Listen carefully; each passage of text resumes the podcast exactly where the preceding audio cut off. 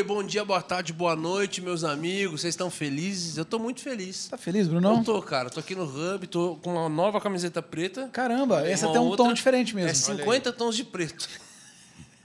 Eu tenho 30 partes de camiseta preta, cara. O- Então, tipo assim. o tom porque muda- diz que emagrece. Dá pra ver? Emagrece. Caramba, emagrece. é, dá, funciona mesmo. Eu tô vendo, você viu? O, o Tem que bom, ter visão. A Isenete consegue ver. o tom, Tem que ter o- visão o, tom de é de acordo com quantas lavagens já fez. Exato. E, E eu, tonto, em vez de, tipo assim, usa tipo umas 5 até falar para e ficar lavando só elas, não, eu fui usando. Às 30. É, tipo, era igual.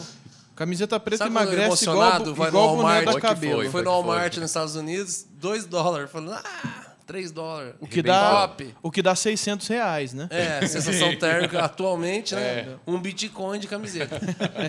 e aí, Medina? E aí, meus amigos, tudo bem com vocês? Como é que vocês estão? Tô feliz, Brunão. Também tô, Tô cara. feliz. Tô feliz, o Vona tá ali bebendo uma aguinha. Ô, Vona, ô, o Vona paga de, Pescador. paga de pescador. Pescador. Nós foi esse fim de semana pra praia. Mano, Quem mas é que a te segunda ensinou? vez que esse rolê Mas acaba. eu cheguei e ficar com dó do Vona. Não, mas quem que te ensinou? E eu fiquei com dó de vocês, mano. Eu Quem fui que olhar os montou? stories, eu falei, mano, Ah, Brunão. Que você rolê é muito ruim, velho. Mano, Ruim eu, pra você. eu Não. fiquei com dó do Vona, que eu ele não fa- pegou falou nenhum, comigo, mano. ele me chamou no privado, mano. Ele... Tá vendo, mano? Ele, eu Como é comentei, falso? falei assim, mano, que rolê terrível. Ele falou, mano, E o que, que eu me comentei? Fala, mano. Ah, o que, que eu me comentei? fala. Comentou eu falei, falou, nossa, mano, terrível, fiquei mano. com dó do Vona que ele não pegou um peixe. Não, eu peguei sim, depois. E a fama do pescador. É, é, a história do pescador foi real, então, né? Não, mas Foi, a verdade foi. é que não bota a mão no camarão pra botar de isca. Ai, que nojo. Não, não tem nada de Eu nojo, vi eu nem você sabia mordendo umas fazer. horas assim, era É camarão. camarão cru. Mano, É camarão escuta, cru, essa- você escuta morde? essa aqui Ah, então. eu tinha que tirar, tem elástico. O, o peixe come metade da isca lá, aí ele trazia de volta. Aí tem que pôr uma novinha. Ele catava. Comia aí! Não comia, eu cuspia. o camarão cru da isca, É que mano. você coloca um elastricô pra prender a isca, daí você tem que tirar pra colocar uma nova. Aí você cara cospe. tem, é técnica, né? Técnica. Eu sou tudo é menino, tudo- tudo do- técnica, eu sou né? menino da roça, meu amigo. Eu sou loucura e derruba boi no braço. Mas você vai Mas- pegar peixe, Vona. Estou feliz por estar aqui sempre. Pescador de Hidrate-se. homens. Gente, é, o, o que sobrou pro seu evangelismo mesmo. ó. Vai, vai ganhar alma, porque... mano. E hoje nós temos a honra, o privilégio de receber aqui... Eu queria saber se é Zé d'Água ou Zé da Água. Da água. Depende da região, né? Mas, Depende da intimidade. É. Mas Zé da Água eu acho mais fácil, né? Mais Zé fácil? da Água eu acho Eu mais acho fácil. mais fácil d'água. Eu é, também acho. mas É, acho pode mais ser rápido. também. Zé. Acho que o sentido É final o, é o mesmo. o né? Wesley que fez a... Conectou a Sim, gente sim. e tal, ele falou, não, cara, o Zé d'Água tá perto. não, Zé d'Água, Zé d'Água ficou Zé d'Água. Pode Zé ser também. Mas pode ser. é mais... É, lá, lá no sertão é mais Zé da Água, assim. Ou Joseph Water. Pode né? ser. Joseph Warner. Muito bom. Mas vocês ficam à vontade. Mano. Se, se tiver água no final, pode ficar É, de boa. aí, ó, seja bem-vindo. Obrigado, mano. valeu, valeu, pessoal. Muito prazer. bem-vindo. Um prazer estar com vocês. Prazerzaço, cara. Prazer é Ótimo, nosso. ótimo. Missionário. Missionário. Ele, sertão. ele que dessa vez acertou o trajeto pra chegar aqui. Nossa, gente, tem Mano, essa, tem cara. Vamos Era começar pra- com, a- vamos começar Não, com essa, essa é já. muito boa, mano. É, muito boa. Porque, tipo assim, Ele, ele faria à tarde, né? cara, Em já dezembro? faz, faz uns meses. Dezembro, dezembro, dezembro, Dezembro. dezembro. Estávamos em dezembro É. aqui. Não, o Zé D'Água vai vir gravar com a gente. Tava falando, não, demorou, vai ser Animado, animal. vai ser bem Aí era período da tarde, né? Ele tava na Da segunda tarde. gravação. A gente tá- é, geralmente a gente grava três. Nós fazemos três gravações por dia. Manhã, tarde e à noite. E aí, daqui a pouco, não, ele é depois do almoço e tal, não demorou. É. A gente acabou a gravação da manhã ali meio atrasado. Falei, gente, corre que o Zé da Água vai chegar, a gente vai, a gente vai atrasar, que a gente tem que almoçar o do Vona. Falei, então, cara, é. é, eu acho que ele não vai chegar. Falei, como assim, mano? Por quê? Ele falou, mano, ele foi, ele foi parar em Botucatu. Taubaté botou. Eu falei assim, mano, como assim? Como assim? Como ele foi parar em É, Botucatu? eu não sei. Falei, mano, eu não sei. Eu Virou, passei. Virou história pros meus netos isso, né? Virou uma história Mano, da, da, da, da O família. que, que daí. aconteceu? Onde fica Botucatu, gente? Nem imagino. Também não sabia, eu descobri também. eu descobri. Mano, mas é muito simples, cara, a história. O Valão me passou o endereço, né? E eu moro em, no, vou te vai contar, eu moro no sertão do Piauí. Eu sou de São Paulo, nasci, me criei, mas moro no, no sertão quase 10 anos. Mano, eu não uso GPS. No sertão não usa GPS, né? É. Então ele mandou o endereço, eu cliquei no botão, já abriu tudo lá, a, a rota, falei, mano, é aí. Apertei iniciar e fui. E colocou a rua daqui. final. Não, Eu, eu, vi Então, que o nome tem, a, tem a mesma tem a rua. mesma rua em e- Botucatu. Hum, se, se algum nossa, outro convidado mano. fizer isso, você já Entendi. sabe. Cara, Mas eu tenho olhei só o nome que da. Botucatu é longe, eu acho. Não Tem? sei. Muito, muito. É. É. Eu vou botar no Waze aqui, só um minuto. Mano, Mas foi uma coisa foi pior, não, mas porque... você tem que ver de São Paulo pra Botucatu. Não, a gente E uma vê. outra coisa que foi pior é porque eu não sei porquê, é, eu acho que é a estrada que tem mais pedágio em São Paulo, né? Então eu ia e era pedágio, era tipo 8 reais, 10 reais. Tá ficando E caro, pá, eu. Caramba, essa viagem é cara, hein? É, Mano, e você chegou a é, chegar na fui na rua, lá? eu cheguei na rua, eu não lembro o nome das ruas daqui, mas a mesma rua. aí era, era uma rua bem deserta, e eu falei, cara, mano, é diferente esse, esse, esse negócio. E aí eu olhei, aí eu fui olhar no, no mapa, né? E aí eu vi, cara, Botucatu, que aí eu fui ver. E você sabia que era Taubaté já. Sabia, sabia, sabia. Aí eu falei com o vô Natal, falei, cara, me perdoa no lugar errado. Ele falou, não dá pra você vir mais tarde. Aí eu vi da onde eu tava Porque pra você cá. tinha programado pra chegar no horário da gravação. Isso é um pouquinho antes, um pouquinho antes. Aí eu fiz o trajeto de onde eu tava pra, pra Taubaté, era tipo seis horas de viagem, assim. Nossa, mano. Mano, você foi muito pra longe. Mano, não, foi. É, é. Isso é corriqueiro na sua vida, essas histórias assim? Ou foi uma. Cara, eu, eu, eu fiquei três anos sem vir para São Paulo por causa da pandemia, né? Aham. Quando eu vim, aconteceu algumas vezes isso daí. Aconteceu outra vez também. Eu fui na casa de um pastor, era, o nome da rua era Piauí.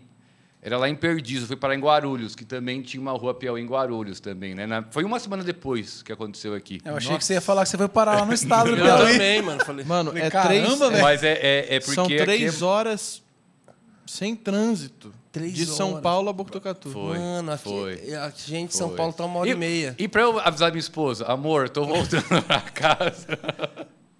Não deu Com certo é aqui, não deu fácil. certo, tô voltando. Rapaz do A céu. vergonha de chegar em casa depois, né? Tipo, mano, passei E aí, seis como é anos. que foi? Falou, foi legal. Não, depois eu falar pro Wesley, pra falar com todo mundo, a pessoa, e aí, como que foi? Eu falei, velho, não foi, mano, não foi. Mano, Jesus queria falar comigo, mano, no caminho. fui é, teve alguma coisa, enfim, mas é, foi uma, uma história pra vida toda, né? A gente vai contar isso, né, velho. Mas hoje eu tô aqui, graças a Deus deu certo, Que bom. conferi bem antes, várias vezes, né? E eu vi a placa e tal, deu tudo certo, tamo junto. Tudo certo. Amém. Amém. Muito bom, cara. Amém. Você é de São Paulo, capital? Sou de São Paulo, nas- é, nasci na Zona Norte, ali, Uhum. Tucuruvi, Santana. É, cresci lá, eu saí de São Paulo com 21 anos, mas passei a minha juventude inteira em São Paulo. E a sua família, você já cresceu assim na, na igreja? Não, não. Eu me converti, cara, eu tinha 16 anos, né? Me converteu, eu e minha família toda de uma vez só. É? É, mas foi uma separação Foi dos tipo meus um, pais. um culto que todo mundo foi e... Não foi, cara. É, ah, o meu primo se converteu e aí é, eu era bem zoado, assim, bem uma pessoa assim, nada com Deus. E um amigo meu falou assim, cara, tem uma igreja aqui que a mulher revela as coisas da sua vida. Vamos lá. E aí eu fui. Tenda da diaconia. É, mas era uma, sabe aquelas igrejas de garagem? De assim? na church. De nada. De na church. E, cara, e- e incrível, era só a senhorinha do coque e tal, tinha umas 10 senhorinhas Ixi, e Deus é- falou tremendamente é comigo, pior que mano. qualquer de nós, essas aí. E, e a- o dia que eu fui, a mulher que revelava nem tava lá. Mas foi tremenda e todo mundo se converteu. Assim, uma coisa de um mês, todo mundo se converteu e, e aí Deus foi us- usando e, pô, foi, foi incrível. Só o meu pai que se separou da minha mãe, que infelizmente até hoje não, mas minha família inteira se converteu juntos, assim. Uau, cara. Foi bem. E você se converteu numa Mas idade difícil de se acontecer Foi, isso, né? foi, É. foi. Foi uma idade bem difícil. Vocês se Foi converteram e, e ficaram nessa mesma igreja ou não? Cara, pra você muito- ver, a igreja era tão que- pequena que eu não sei o nome da igreja até hoje. Uai, Eu me foi converti, me batizei lá e não sei o nome da igreja. Quanto Caramba. tempo você ficou lá? Eu fiquei lá um ano e meio, mais ou menos. Eu achei é, que você só porque Ah, eu Vejamos que a conta de Botucatu tá batendo já desde a Não, conversão. eu casei, Eu- eu eu vou casei explicar. com uma mulher, mas eu não sei o nome. eu vou explicar por quê. Porque a tia, a, a senhora que, que, que revelava era a Irmã Maria, o nome dela. Ah. E todo mundo chamava a igreja da Irmã Maria. Né? Ah, só. E tinha o nome da igreja, só que eu não sei até hoje e só conhecia como igreja da Irmã Maria. Enfim, mas depois eu fui para uma outra igreja, fiquei um tempo e depois eu fui para a IMOSP, né, Igreja Missionária Oriental de São Paulo. Uhum. E aí eu, eu sou de lá até hoje, já faz uns 15 anos, uns 14 anos. 15 Então anos. você se converteu, você tinha 17, você falou? 16, 16, 16, aos 16. 21 anos, com 21 anos você foi pra missão. Fui para missão, fui para missão. E, nesse período da, da conversão, tá, até novo convertido, na Sim, verdade, pra uns, missão, né? é, Deu quase aí uns cinco cinco anos. anos, cinco anos, cinco É, anos. Cinco anos você já Foi. Pra foi mandar uma missão. Foi, foi. É, é uma história bem legal, porque o meu irmão já era missionário também antes de mim, converteu junto. Meu primo já era, e eu não queria ir para missões, na verdade, né? Eu estava em São Paulo e eu estava com o saco cheio daquela loucura de São Paulo. Eu falei, cara, eu quero fazer algo diferente da minha vida. Um te- tempo com Deus. Na cidade onde eu estava, na empresa onde eu estava, tinha um mapa do Brasil, assim, nas filiais. E eu falei, Deus, eu quero ir para um lugar que eu não conheço nada, que eu nunca ouvi falar nada na minha vida. Eu olhei e falei, é o Piauí. Não sei nada de lá, quero ir para lá. Pensei. Bateu comigo. assim. Bateu, quem quero quem ir para lá. faz isso, né, velho? Não, eu... Quero ir para lá. Só Conheço que- nada nem ninguém. é, porque eu queria tipo, ir para um lugar e ficar isolado, no monte, assim, né? Só que eu procurei no Piauí não tinha nada de missão, não tinha nada. Eu não sabia, mas o Piauí era o estado menos evangelizado do Brasil, né? E eu achei em Recife, então eu fui para Recife, para Jocum, fazer um curso da Jocum. Quando eu Fiz cheguei... ETED? É TED, fiz ETED. Quando eu cheguei lá, eu fui descobrir onde era o prático da escola, que eu não sabia. Para onde era o prático? Para o Piauí. Piauí. Né? E quando eu cheguei lá, naquela semana eles estavam enviando uma equipe para abrir a primeira base da Jocum no Piauí. Que né? legal. Então começou a linkar muita coisa, né? Mas aí eu fui para ter um tempo com Deus, não para ser missionário, não tinha essa parada. Mas foi dando um passo de fé por vez e foi rolando e, e eu tô até hoje, né, pai? Você tá com quantos anos? Hoje eu tô com 34, mano. Eu, eu, Tô até orei, hoje. eu orei também. Falei, Deus, eu quero ir para um lugar que eu não conheço ninguém, as Maldivas. Mas Deus não me enviou. Você tinha que ir para um lugar perto Não conheço primeiro. ninguém lá, cara. Ninguém, né? As pular Maldivas. perto. Aí mandou pra Taubaté. Para Botucatu, né?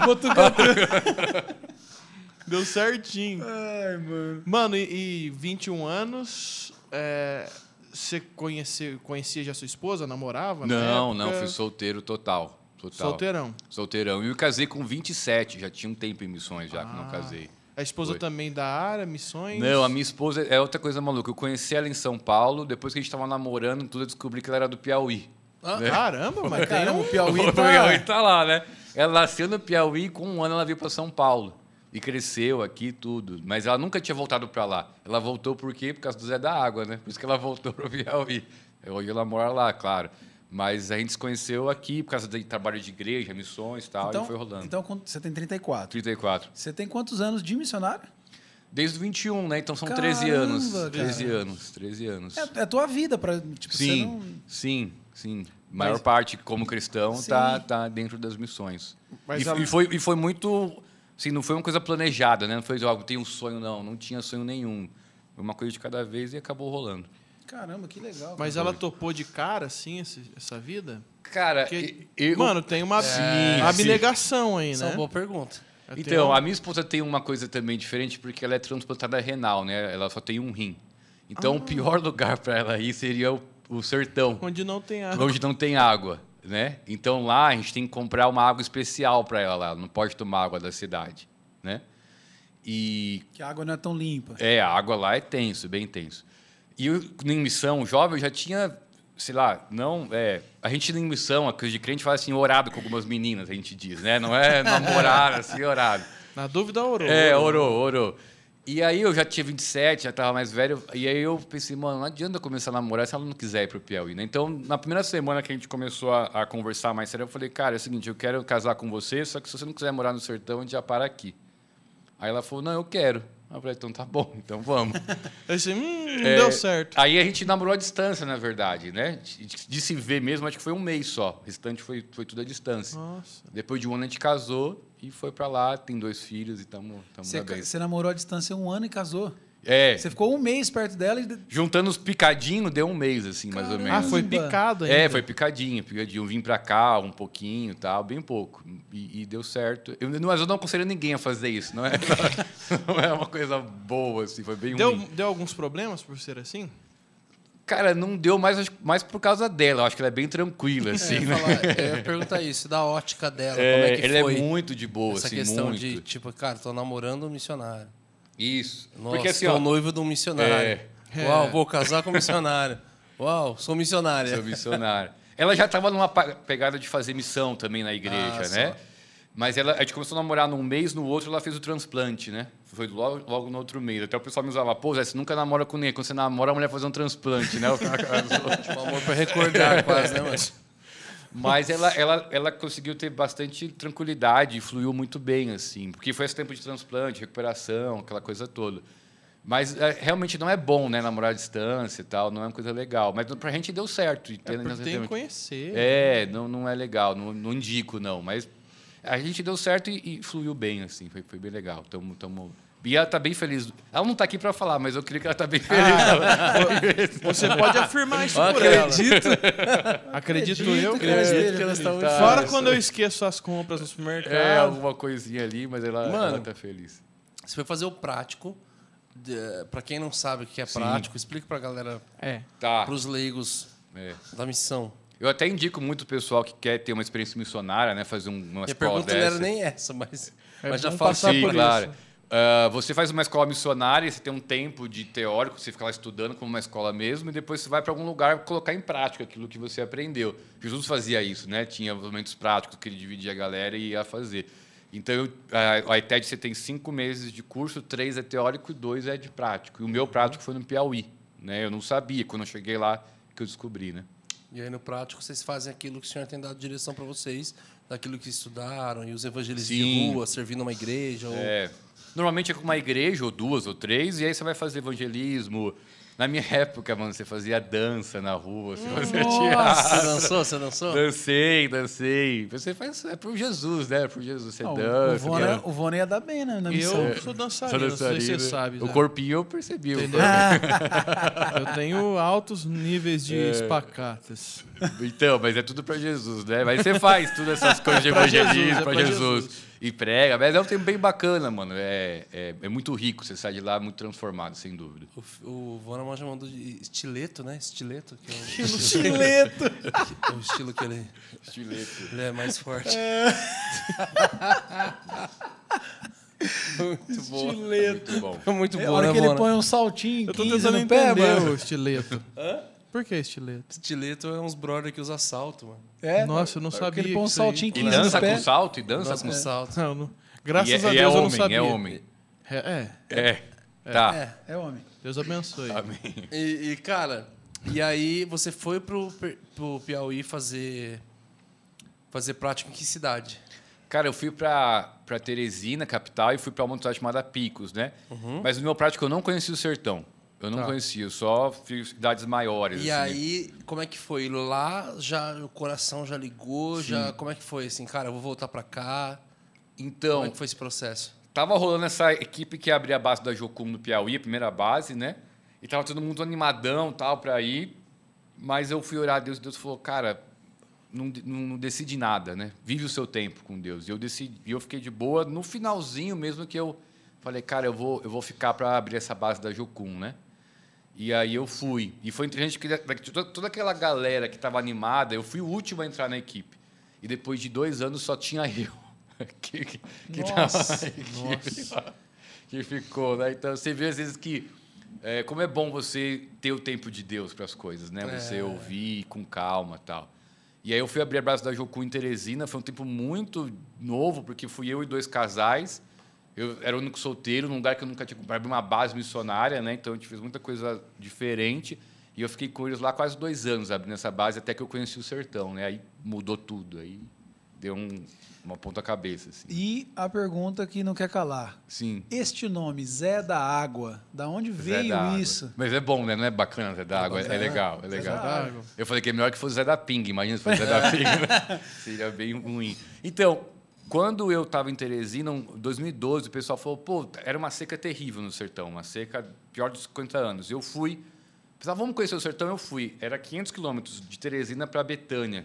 Eu fui aleatoriamente em Betânia, não, não fui porque eu ia morar lá, eu fui aleatoriamente. Quando eu cheguei lá, eu perguntei pro pessoal, me leva num lugar mais pobre aqui da cidade. Eles levaram um lugar chamado Quilombo do Baixão. É um quilombo, né? E eu cheguei lá, fui entrar nas casas. Já era me ensinaram faz uns três anos, quatro anos. Cara, quando eu comecei a entrar nas casas e ver a realidade daquelas pessoas, os cheiros, né, a, a, a, forma como eles viviam, que eles pediam, pediam água. Eu fui lá com cinco galões de água para entregar, galões grandes assim, né? Eu não conseguia ficar nas casas, eu saía para chorar. Era, era uma, uma imagem assim. E na época tinha um boom muito grande de fazer missão na África, né? E eu tive a certeza que a minha África era ali. Tive convicção muita. E eu fiquei envergonhado de ter um lugar daquele no meu país, pessoas que falavam a minha língua e eu não conhecia. Fiquei envergonhado. E quando eu voltava para Teresina, foi uma viagem muito rápida, uma viagem de um, ano, um, dia, um dia e meio. Deus me falou uma coisa muito audível, como eu estou falando com vocês aqui. Deus falou para mim assim: como você pode conhecer essa realidade e não fazer nada por esse povo? Deus falou para mim. Mas na época eu era muito lascado de dinheiro, assim, né? Eu não tinha nem carteira de motorista, não tinha nada. E o que a gente começou a fazer? A gente começou a juntar alguns amigos, alugava um carro, enchia o carro de água e descia para o Sortão para entregar água para as pessoas. Literalmente isso que a gente fazia. Então a gente foi em várias cidades, tal, levando água, levando água. Em Betânia do Piauí, o padroeiro chama. É, isso você já morando lá? Não, morava em Teresina e viajava para o tá. sertão, em uhum. várias cidades. Né? O, o Quilombo do Baixão ficou marcado no meu coração.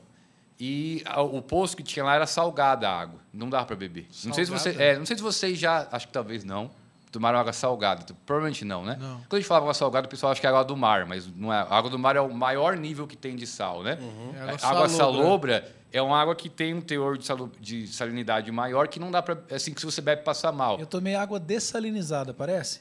Mas tinha algum gosto diferente tinha, ou não? com muito gosto. P pode, pode parecer. Essa água salobra você toma e você continua com sede. Então você vai tomando, mano. E a sede não. Então vai ficar cheia d'água e você com sede ainda. E com o tempo, o seu rim zoa total, né? Seu rim para, né? Sim. né? Porque vai não zoando. Não dá para filtrar, né? É, não dá. Então, a comunidade tinha aquele, aquele esquema. Aí a gente viu uma máquina, chamava dessalinizador, que tira o sal da água. Só que custava 20 e poucos mil reais a gente não tinha dinheiro nem para o carro, né? Imagina. Então, a gente fez um planejamento em cinco anos comprar o primeiro dessalinizador para colocar no baixão. Ia fazer uma campanha tal. Só que o plano de Deus era diferente, né? uhum. né? Cara, em três meses, Deus abençoou. Nossa. A gente foi levar o dessalinizador lá na comunidade. Uau. E eles não acreditavam que é era muito possível. grande o Não, é menor que essa mesa aqui. É uma tecnologia de Israel que já é muito Sim. até antiga uhum. e que hoje já está avançada, assim, né? São uma membrana, um filtro que a água entra com bastante pressão e faz a divisão da água, né, do sal. E eles não acreditavam que era possível. Eles, quando a gente falou para eles, falaram, não, não é. E eu não era o Zé da Água ainda. Né? Aí quando a gente colocou a máquina lá, eu lembro até hoje, muito viva na minha memória, o caninho. E saindo a água do caninho, e a senhorinha colocando a copinho embaixo, assim, ah. e enchendo o copo. E ela tomando e falando, a água é boa. Ela me perguntou, meu filho, quanto que eu tenho que pagar? Eu falei, não, senhora, é a água de vocês. A gente deu para vocês. Naquela hora, deu um, uma mudança total. Aí eu fui morar no sertão. Era, era, um tipo um poço comunitário. Era um poço comunitário, só que ninguém podia beber água, né? E ele, eles eram. O, a, olha que loucura, né? Eles eram a comunidade mais carente da cidade. Por eles serem quilombolas, eles eram negros. No sertão, o pessoal não é negro, negro. É né? que a região quilombola realmente era. É, descendente os, de escravos os, tal, os né? quilombos, né? Isso, e o, o, o, sertanejo ele é queimado de sol, mas ele não é negro. O quilombola, não, ele é negro mesmo. E ele sofreu preconceito na cidade, esse pessoal. Né? O pessoal. Preconceito contra eles. E além de ser a região mais pobre, tinha um preconceito por causa da cor. Do nada, eles são a única região da cidade que tem água potável para beber. Né? Então, mano, isso. Jogo de sabor de mel, água. é, sabor de mel. E aí, nisso, o que acontece? O Veterano do Piauí tem um padroeiro chamado São José. Toda cidade do interior tem. Então, mano, 70%, assim, muita gente lá chama José, né?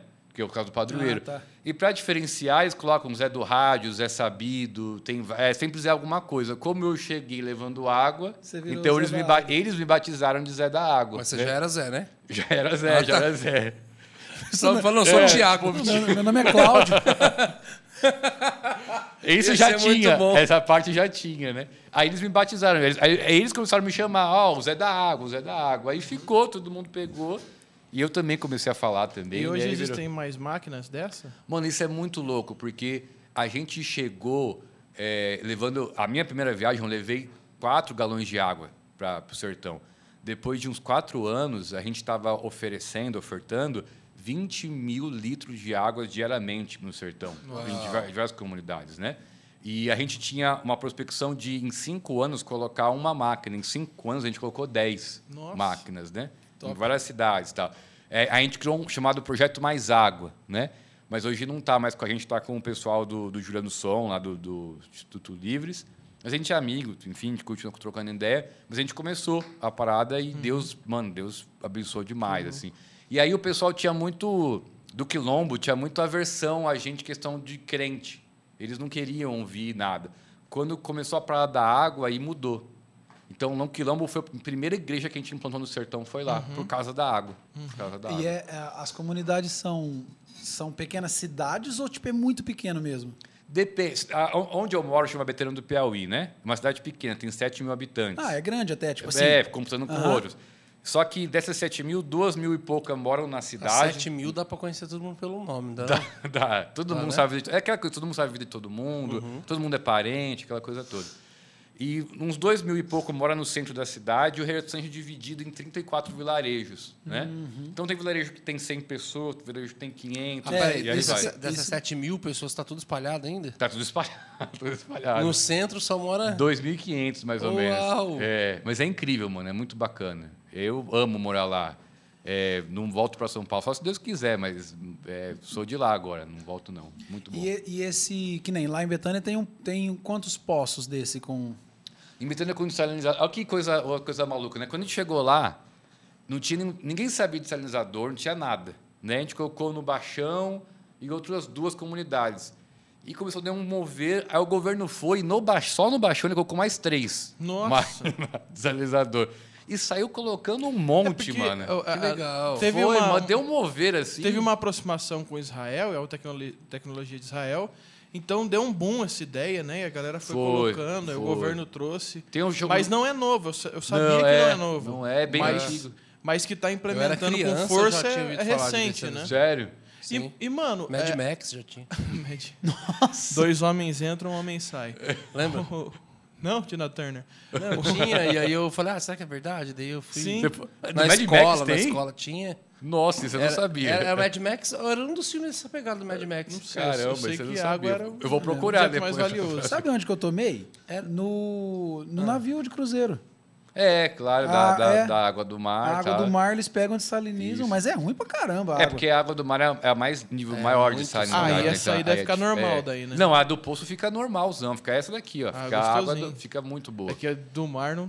Né, É, do mar é tenso, do mar é E, tenso. mano, é, com, com, qual que é o, o, o- o- Como que tá sobre água hoje o sertão? Porque, cara, a gente vê, vem de anos e anos e Sim. anos uma destruição pela seca. Toda notícia sobre o Nordeste, toda notícia sobre o sertão era só seca, seca. E, mano, e o, o país de um PIB enorme e ninguém Sim. resolve nada. E, e porque a gente sabe que tem as missões que fazem um papel muito importante, mas, mano, o volume que é necessário para chegar é, É. muito grande, né? É. É, coisa que, É. teoricamente, o Estado, afinal, deveria estar contribuindo com isso. É. E hoje a gente parece, não sei se essa é uma realidade, você que está lá, Tá. que isso tem diminuído cada vez mais, essa, essa, essa, essa falta de água, essa Tá. seca. Como é que está hoje lá?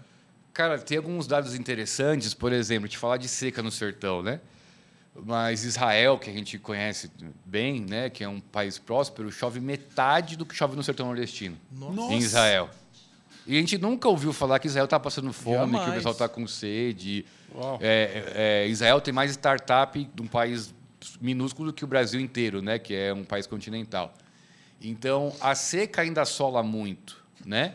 Mas eh, hoje, infelizmente, eu espero que mude, não existe uma, um, um plano estratégico para combater a seca. As pessoas fazem, as- os governos, enfim, fazem sempre ações de emergenciais, né? como o caminhão, um caminhão-pipa, por exemplo, algumas coisas assim. Então, hoje, o que mais se faz no sertão é o caminhão-pipa, que é a pior solução, Sim. a mais cara. Caminhão-pipa, basicamente, é pegar água de um lugar com um caminhão a diesel, poluidor, Então, mas com levar. tanto de desanalizador já, por que, que ainda precisa de caminhão-pipa? O desalinizador ele é bom de um lado e de outro não. Primeiro, porque ele demanda manutenção. Ser máquina, manutenção. Manutenção é cara porque a peça vem de fora, né? E eh, ele não, se você usar ele muito, numa- num nível de muita água, ele dura pouco as membranas. Então, financeiramente, ele tem lugar que não, não dá certo. Né? Então, você tem que estudar a comunidade para ver se naquela comunidade dá certo ou não dá. Então, a questão da e o seca... estudar parte do quê? O nível da água mesmo? O estudar é você ver quantas pessoas tem na comunidade, se lá às vezes dá para você fazer um açude, dá para fazer uma barragem, enfim, outras, outras soluções. Porque o desalinizador de máquina é a mais cara que tem, né, de máquina. Claro. Então, o que você tem que fazer é não tem um- uma coisa que resolve o problema, é uma gama de soluções que você vai adaptando. E não existe um plano para trabalhar no sertão. Sim. É só tapar buraco, né? Então, Sim. eu acho que, claro, se você for olhar quando eu cheguei, hoje já tem algumas coisas um pouco melhor. Mas, mano, se você for na zona rural do sertão, Ainda é assim. você, você- você volta cinco décadas atrás. Na, na- de quando É as outro pessoas país. vivem. Mano, é, é. Ainda tem muita, muita, muita coisa. Mas é porque. É, Você tem falou de cinco décadas. cinco décadas. Cinco décadas atrás você volta. extremamente atrasado. Mano, muito. É, é coisas, in- é coisas assim surreais que você, que você vê na, na região. Dá um exemplo. Então, por exemplo, no sertão ainda, não é questão de água, tô falando. A, a Sim, água, sim. a água. Onde eu moro, por exemplo, nenhuma casa tem água encanada. Nenhuma. Zero. Nem, a, a minha casa não tem água encanada. Né? Então eu preciso ligar para um caminhão. toda, Betânia, Pensar tudo, do, do Piauí. Então, a gente que está aqui numa casa, você vai na torneira, você abre, a torneira sai água, normal. No final do, do mês você paga a conta, né? Isso parece super comum. Mas para a gente é um- um- um- uma visão do impossível isso acontecer. Nossa, cara. Do, do impossível mesmo assim. Mas por quê? Justamente por isso que não existe um plano de ação de longo prazo. Porque para você. Imagina, seria? imagina só você dar água para 7 mil pessoas diariamente. Você tem que fazer o quê? Um baita açude e uma distribuição de água é, Tratamento. eficiente, tratamento. Quem quer fazer isso num município de 7 mil habitantes que ninguém nem sabe que existe? Não gera renda a tem. cidade, né? Não tem imposto, não tem. E quem quer fazer isso num lugar que ninguém sabe que existe? Ninguém quer fazer. E aí você tem uma, um sistema de caminhão-pipa que você emprega, E é um- emprega, né? E é um monopólio, é, né? um monte de gente, você distribui favor para um monte de gente. Uhum. É melhor continuar com esse sistema, né? Que eu... Às vezes nem chega lá o caminhão. Nossa, é, é o pior, pior. Porque imagina, olha só a ideia, alguém teve essa ideia. Vamos distribuir lá, sei lá... Você que- pode falar sobre isso, é melhor não. Posso, posso. Todo mundo sabe isso. Não, não, não é uma coisa que eu descobri. Isso já é muito. Sim. Vamos distribuir 500 caminhões-pipas por mês em Betânia. Olha a ideia que eles tiveram. Vamos colocar isso na mão dos vereadores. Vai dar certinho. Então, cada vereador tem um, um tanto de caminhão-pipa para entregar. o Estado sempre colaborando. olha Então, você acha que ele entrega pipa para quem? Para quem precisa Ou para quem ou para quem pode ele quer? oferecer Ou... alguma coisa. Entendeu? Só nas piscinas. Esse é o Brasilzão. Entendeu? Então, aí a gente vê aquelas histórias do, do- dos coronéis lá, né? Daqueles filmes antigos. Pô, no sertão, total isso acontece. Veja bem. É. Entendeu? Então, a gente está falando de coisas que acontecem de 50 anos atrás. É, por exemplo, crianças de 12 anos casando. Super comum. Lá cara. é normal. Super comum. É muito super, aqui. Aqui é super muito estranho. comum. Cara, mas você tá falando super muito forte. Isso- É- Porque isso me choca. Isso me choca. também, né? Incesto acontece é, pai com filha. Às vezes, infelizmente, ainda já tem uns casos, mas tem muitos primos, né? Tá, mas essas crianças casando com 12 anos é uma criança com uma pessoa maior de idade. Sim, com maior de idade, ou às vezes com um jovem de, sei lá, de 16, 17 anos. Eu digo super comum porque é, eles, eles. Como que é? Só para vocês entenderem.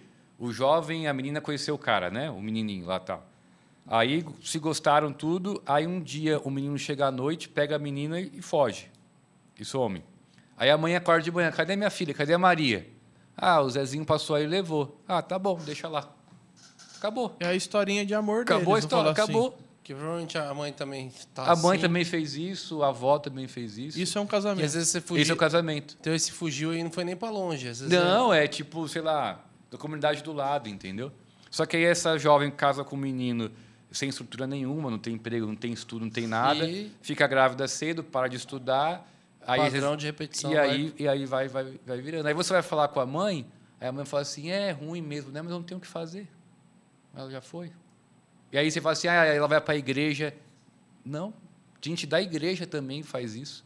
Então, é, tem coisas que você acha que não acabou, é né? Que, muito que- cultural. que não acontece mais, mas, mas, mas rola, né? Mas te- tem como é, gerar. Você crê que tem como gerar uma mudança nesse. Não tem. Eu, nessa eu tô falando só a parte ruim, né? cultura? Mas tem muita parte boa. Sim, também. Sim, sim. Porque, Sim, mano, é, parte boa é, que eu, quero entrar.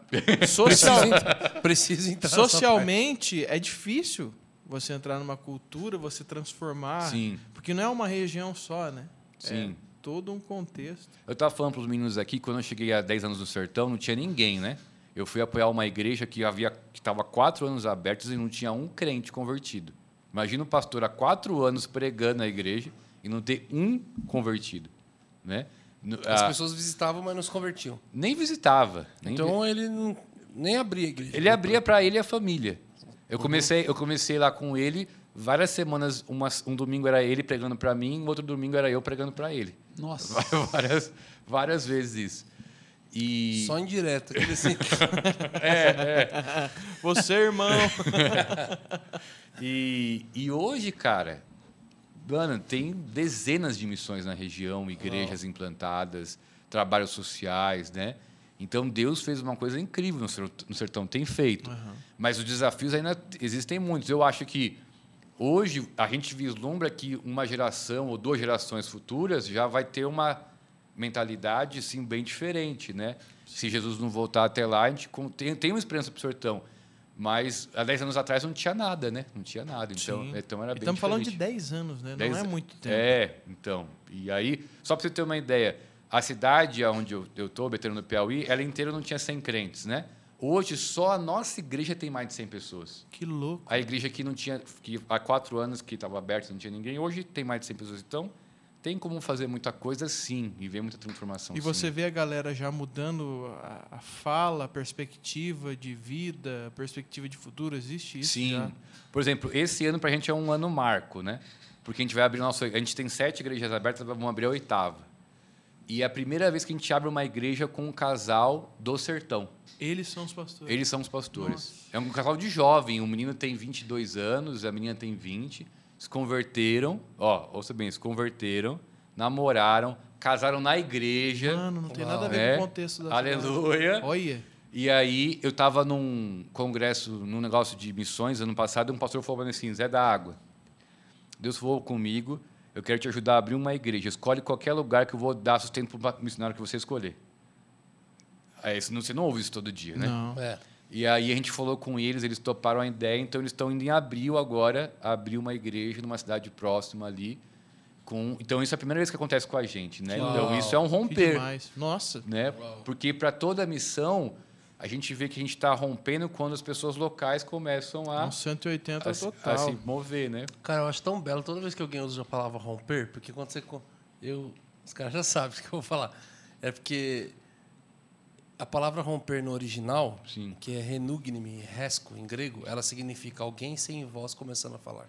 Caramba, Eu não sabia, Rabiscou incrível. agora no grego, hein? Ela significa Lindo. ativação de voz Lindo. profética e alguém sem voz começando a falar. Então, eu eu vejo em contextos totalmente diferentes, em mesa não falando, cara, e foi um romper, eu olho e falo, cara, é exatamente, isso que está Exatamente. acontecendo. Talvez eles nem sabem que o significado original dessa palavra é essa, Sim. mas é muito isso. É alguém, falou, cara, o que não acontecia, alguém de lá tendo voz, Isso. falando, abrindo, Isso. fazendo o que não, casando na igreja. Cara, é muito Isso. lindo, velho. É- é, a- eu não sabia, mas é exatamente isso que você falou do significado. Total. Então tem, tem, tem como ver transformação, né? Eu acho que a gente fica com uma expectativa que vai transformar muito o, o, a, a- o grande, o grosso de uma vez só, mas não é, né? É um passo de fé por vez. Mas a gente vê isso acontecer total, muito. Ô Zé, e como não perder o coração na questão assim da missão, é, não perder o foco da missão, é, porque cara, a galera ali precisa de precisa de algo muito material, né? Sim, Cara, é financeiro, é alimento, é é água e tal. E o principal motivação de nós estarmos indo lá, os missionários, as igrejas plantando, é para que as pessoas sejam salvas, né? sim. Se conheçam a Cristo. Mas saber que também, cara, pô, não adianta eu ficar falando de Jesus e o Sim. cara tá com o estômago vazio, ele precisa comer. Sim. E alguns acabam, porque a, a dureza social, assim, a realidade é tão forte, que alguns missionários acabam focando tão nisso, nisso, para suprir essa demanda que é emergente, mas às vezes acaba. Isso acontece. Sim, cara. Você já viu acontecendo, você já ficou. Como é que foi para você É. esse processo? Falar sobre isso. É, Aconteceu comigo quando eu comecei a abrir a igreja no Quilombo do Baixão, né? Que eu falei do começo. Ficou claro a minha pergunta ou ficou confuso? Eu achei um pouquinho confuso. Mas, Não, mas- se mas ele, eu- se ele eu entendeu, ok. caras Se ele entendeu, tá, tá Eu vou responder, aí você vê se é isso que você. Se ele entendeu, ok. melhor. Cara, a missão, o cara tá lá para apresentar Cristo. Só que as pessoas estão com fome, estão com sede, estão com sem dinheiro, tem toda uma parada social para ser feita. Então, eu já vi vários missionários enxergarem isso e aí, não, peraí, vamos fazer o que ele está falando, descentralizador, pô, aí eles começam a ficar tão só no social, social, social, social, social, que aí o evangelho vai ficando. Vira um meio- acessório. Vira um acessório. Entendi. Sim. Agora ficou claro. Entendeu? Então eu falei assim, se ele já passou por essa. por esse. até equilibrar tudo, ou. Então, quando eu cheguei no Clambo do Baixão, né, a primeira vez que a gente começou, eu fui fazer uma visita para um pessoal que estava indo para a igreja. E aí eu, inocente, como eu perguntei pro menino, era um jovem, falei, mano, o que, que você comeu hoje? E como que você almoçou hoje tal? Ele, ah, comi arroz. Eu, arroz com o quê? Ah, arroz com arroz. né? Aí eu, tá, o que, que você comeu ontem? Ele, arroz. Aí eu, mano, o que, que você comeu a semana inteira? Ele falou, arroz. Aí, eu, poxa, o cara comeu arroz a semana inteira. Beleza. Aí eu fui fazer um estudo bíblico na igreja, né? E aí tinha lá umas 30 pessoas, perguntei, adultos, né? Pessoal, eu quero fazer um estudo bíblico, quem que sabe ler aqui? Só dois levantou a mão, de 30 pessoas, 30 adultos. E aí me veio uma dúvida. Mano, como que eu vou pregar o evangelho nesse lugar de forma transformadora realmente, se eu sei que o cara está comendo arroz a semana inteira? Se eu sei que dessa galera aqui só dois conseguem ler a Bíblia, que o restante vai ouvir eu falar, não vai entender nada, né? Então, como que eu vou fazer isso aqui e voltar para minha casa e jantar e fazer tudo e saber que a galera tá assim, né? Então, isso me deu um start para essa questão que você falou do social. Mas eu vejo hoje, na, na- na minha visão, que biblicamente não tem uma separação, né? Tipo assim, ah, eu vou fazer o social, eu vou pregar o evangelho. Tudo tem a ver com o reino de Deus. São manifestações diferentes. E aí, na prática, você vai tendo esse, esse cuidado de como você vai lidar com com o outro. Porque imagina se eu só fico lá e faço o culto e vou embora. Que igreja que ia ser essa? Uma igreja hipócrita, total. Só que isso já aconteceu com a gente, de você dar muita doação, às vezes chega na comunidade e eles perguntam, você trouxe o que para a gente hoje? Isso daí é um outro Sim. extremo, já aconteceu comigo. Né? Então, acho que todo missionário que está em regiões assim de vulnerabilidade social extrema tem que ter essa sabedoria com oração, com, com entendimento de Deus, de como trabalhar. Você não pode ser extremo de nenhum lado, mas você não pode fechar o olho para nenhum dos lados, né? porque senão fica, fica manco, o evangelho fica manco. E o evangelho de Jesus não é isso. Né? Então, ele transforma por completo. E eu acho que é um desafio para o resto da vida. Você vai trabalhar nisso para o resto da vida, né? De lidar um com o outro. Tanto que chegou um tempo nessa comunidade que a gente falou assim, ó, não entregamos mais doação.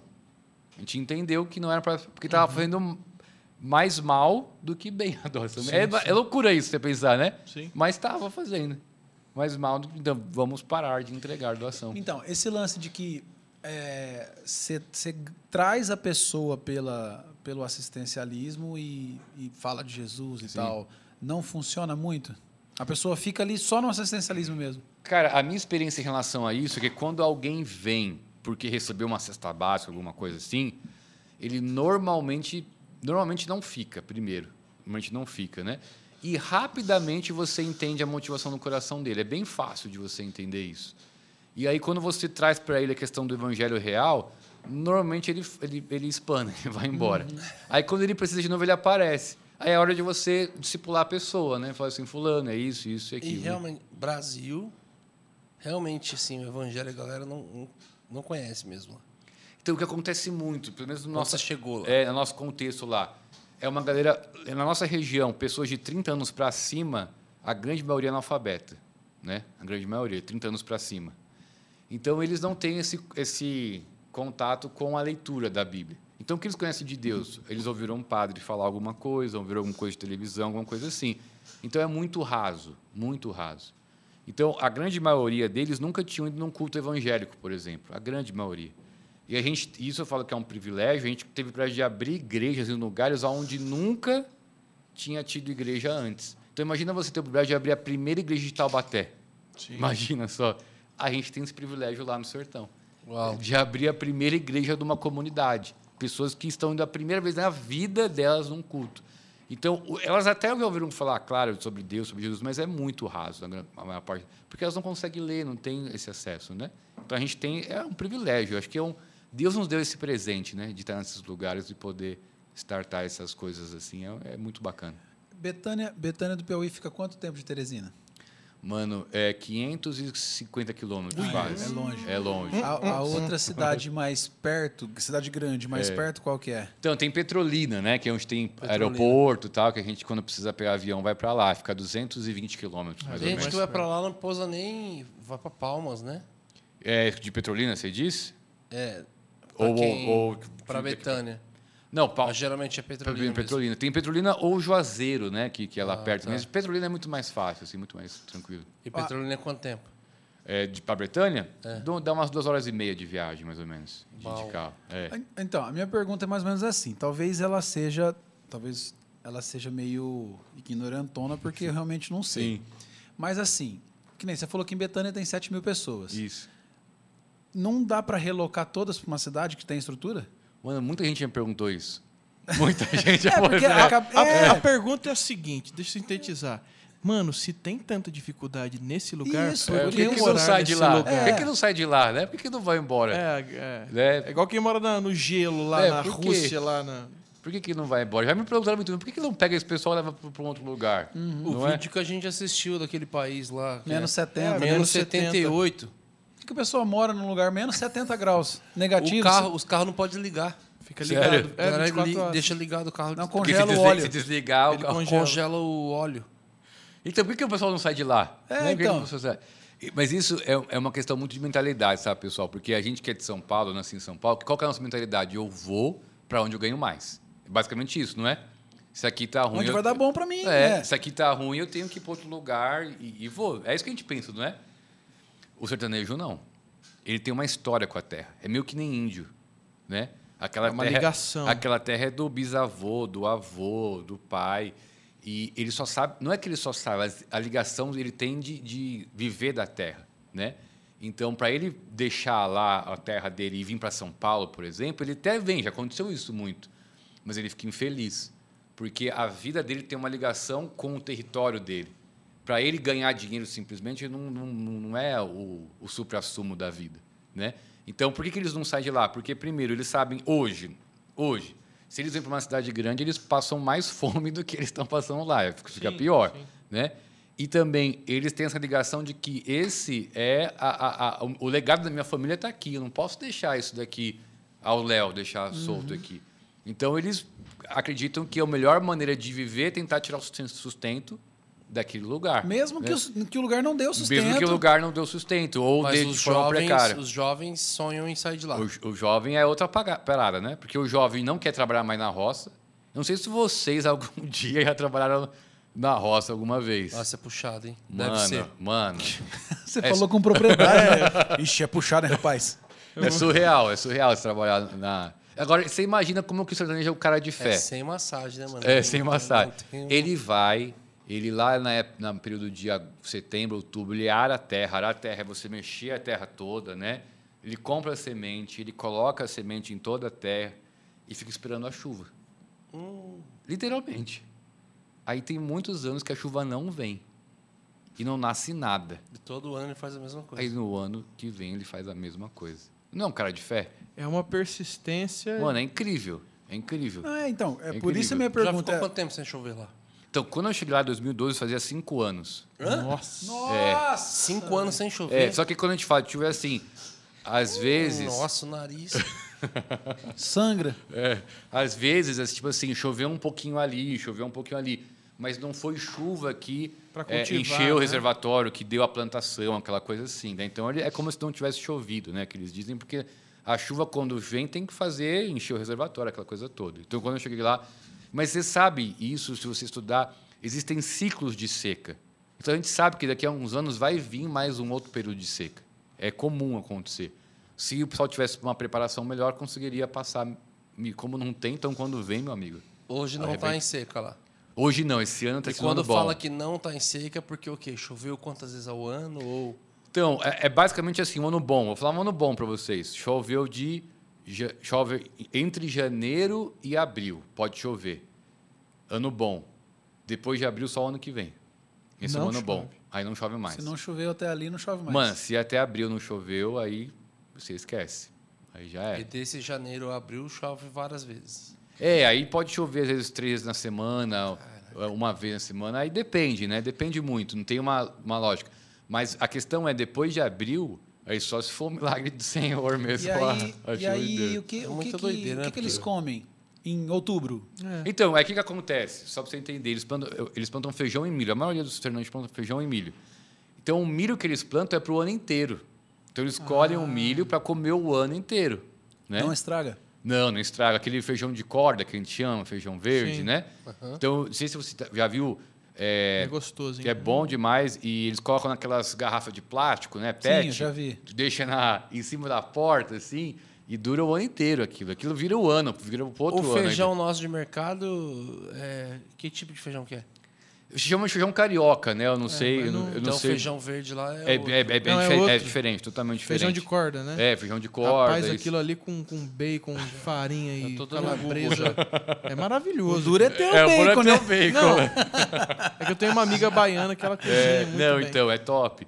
Então ele tem um feijão, um milho ele usa para dar ração para os animais, que a maioria deles tem uma galinha, tem um, um carneiro, uma Dá cabra. um leitinho, É, ou uma carne, essas coisas todas. Então, quando acaba a chuva, feijão de corda.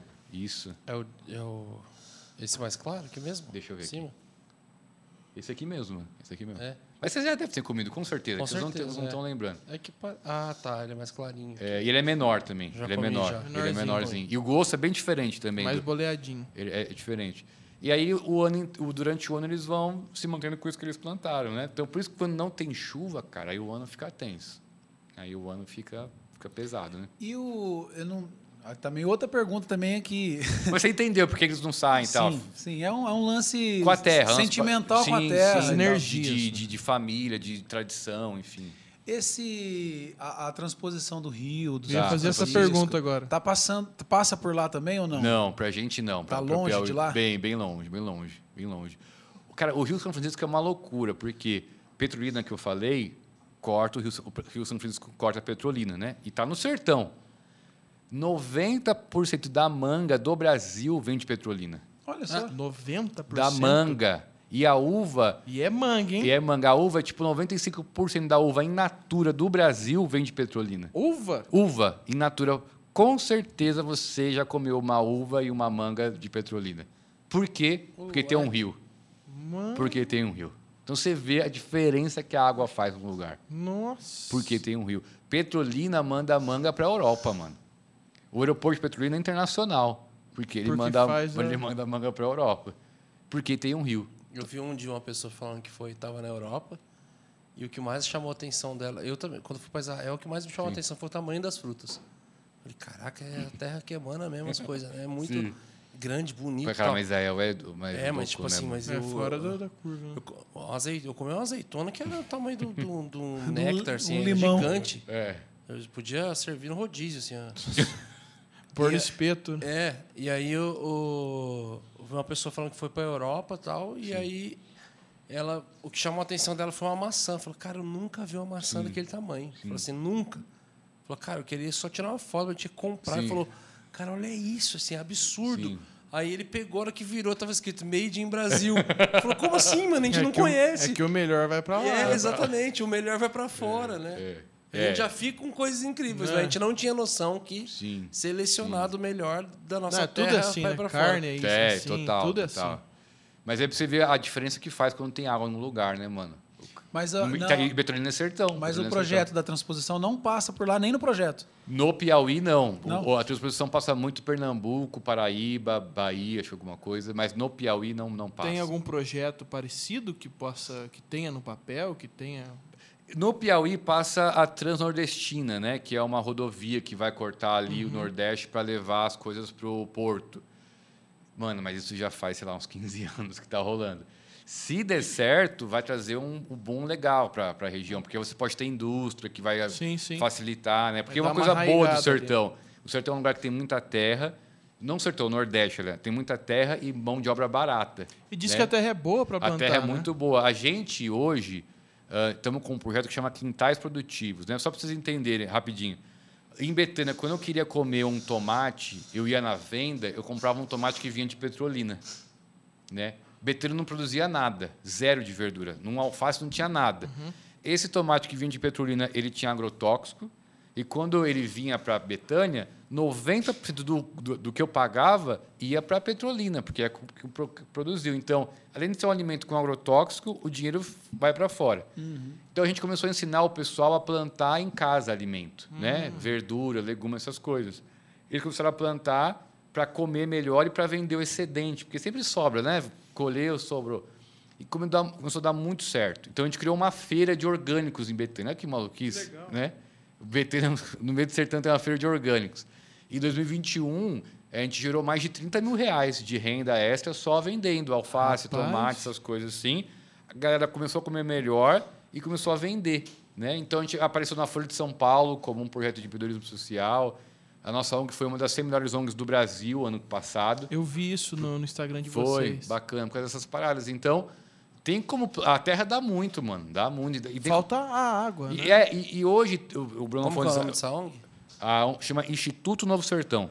Tem como colocar aí, Leozinho, na Tem um site e tal. Instituto Novo Sertão? É, questão de Israel, né? Aham. Mano, só pra você ter uma ideia, Israel, acho que, se não, me engano, não sei se é proibido, tipo, 90% das plantações só é possível plantar, só permitem com água de reuso, água reutilizada. Eles não usam água da chuva para plantar a plantação. Para regar, eles usam água de reuso. Então, hoje tem muita coisa que você pode fazer para plantar com pouca água. Não, não, não, não teria como é, pegar esse padrão de Israel e implantar no Nordeste? Tem, tem. Ah, não sei se o Bruno viu. vir- Você foi a algum kibbutz lá, Bruno, ou não? Como? Kibbutz? Não sei se você foi lá em Israel, algum kibbutz Cara, lá. eu fui em tanta coisa. O que é esse nome aí? Kibbutz é os lugares que os caras vivem em comunidade e fazem tecnologia de plantação e outras coisas assim. Não, não fui. Porque, Fui em algumas comunidades lá, mas Sim. Não, não vi sobre essas questões. porque, por exemplo, Israel tem uma parada de. que nasceu em Israel, de gotejamento. Vocês já ouviram falar gotejamento? Já. É uma mangueirinha com furinhos, basicamente, que em vez de você regar a planta no pé com uma mangueira, a, a mangueirinha vai pingando na a água aos pouquinhos. Então você economiza a água e a- é mais eficiente, porque vai direto na raiz. Isso começou em Israel. E hoje já está no mundo inteiro, mano. Tá Porque, mano, uma inteiro. terra tão boa como o Nordeste, se, se houvesse interesse, lógico, primeiramente, se tornaria um, um polo sim, gigantesco. Sim, total, mano. Total. Nordeste seria E o povo é trabalhador. Tem uma, eu fico pé da vida quando o pessoal fala assim: ah, o povo do Bolsa Família não quer trabalhar. Isso é uma mentira, mano. Não, eles botam a mão na O arada. povo é trabalhador, porque às vezes não tem literalmente o que fazer. Muitas vezes não tem o que fazer. Mas se tem trabalho, eles vão com tudo, mano. Eles não, não têm medo, não. Olha lá. Isso, isso. O, o, o site do Instituto. Pode Dá dar um- o xizinho ali. que Dá um xizinho aí. É, a geração de renda e tal. Isso aí é um- uma das nossas hortas tal. Deu muito certo, mano. Deu muito certo. E hoje a gente está expandindo agora para mais famílias e tal. E estamos avançando. Como é que funciona na prática? Como é que. Então, isso daí que você estava falando, Bruno, na parada social, né? O que, que a gente percebeu? Cara, se eu quero realmente. Moleque, moleque bonito, velho. Molecão, sorri- Sim, galegão, né? no rosto. Galegão. Olhão brilhante.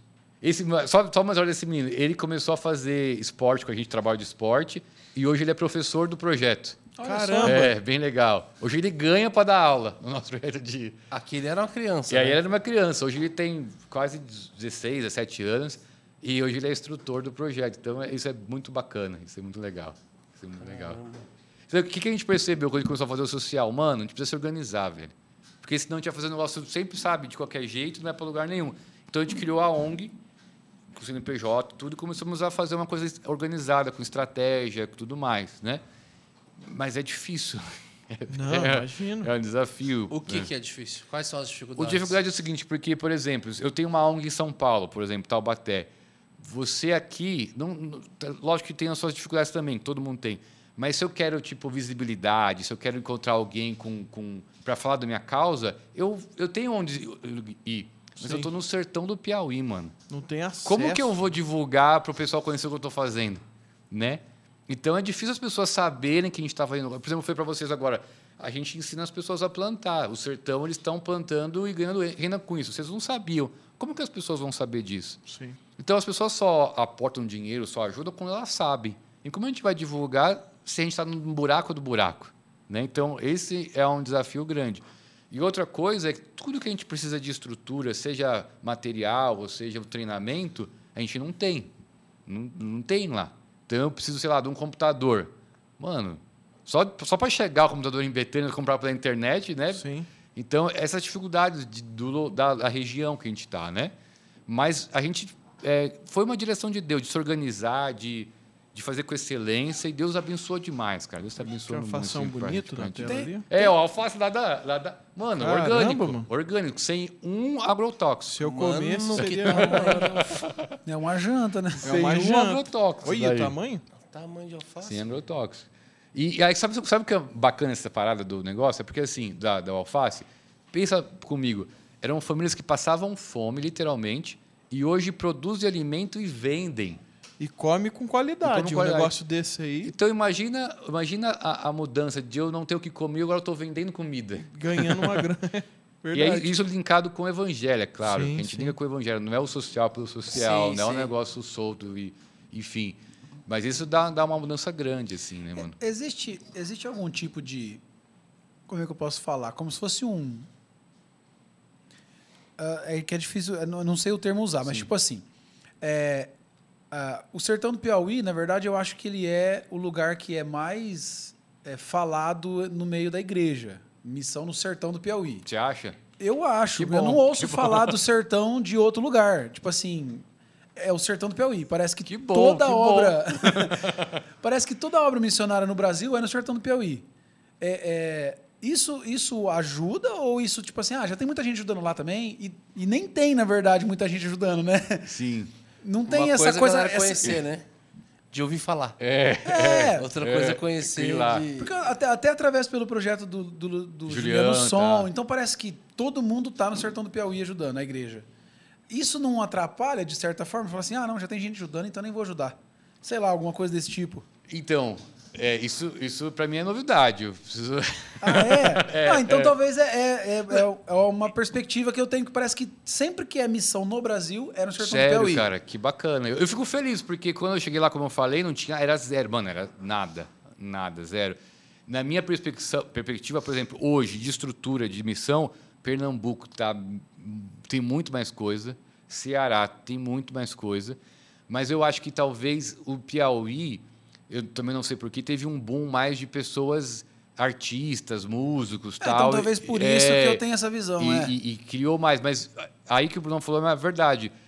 É, talvez a gente ouça muito, mas coisas práticas, coisas práticas que existem lá ainda são poucas, né? Coisas práticas. Às vezes alguém vai lá fazer uma viagem de uma semana e volta, beleza. Mas quem, qual igreja daqui da região está implantando igreja naquele ah, lugar. Não, não, é. é isso. Né? É, então, é mais ou menos esse ponto Sim. que eu quero chegar. Por exemplo, a minha esposa já foi duas vezes para lá. Caramba! Para fazer missão. Com quem? Com a igreja, que é a igreja que eu era de São José do Rio Preto. Qual igreja? Uh, com Bola de Neve.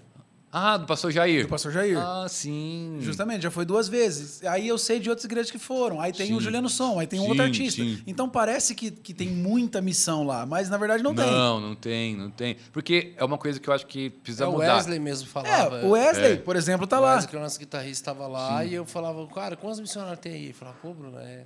Ele falava no ponta dos dedos. Assim, é. Falava... Por que, que acontece? Que eu acho que é uma coisa que tem que mudar um pouco a ideia da igreja sobre missões.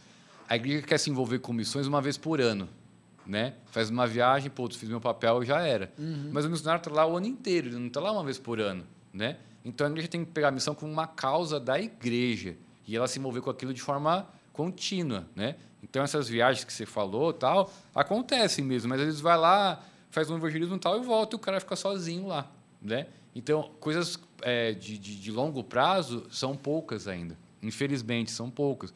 Mas, claro, isso daí já ajuda bastante a galera a ir, conhecer. A gente tem que dar um segundo passo agora, que é ter uma estrutura de igreja, de, de trabalho social, enfim, lá. Que fique lá. Não que daqui vai para lá, passa uma semana e volta.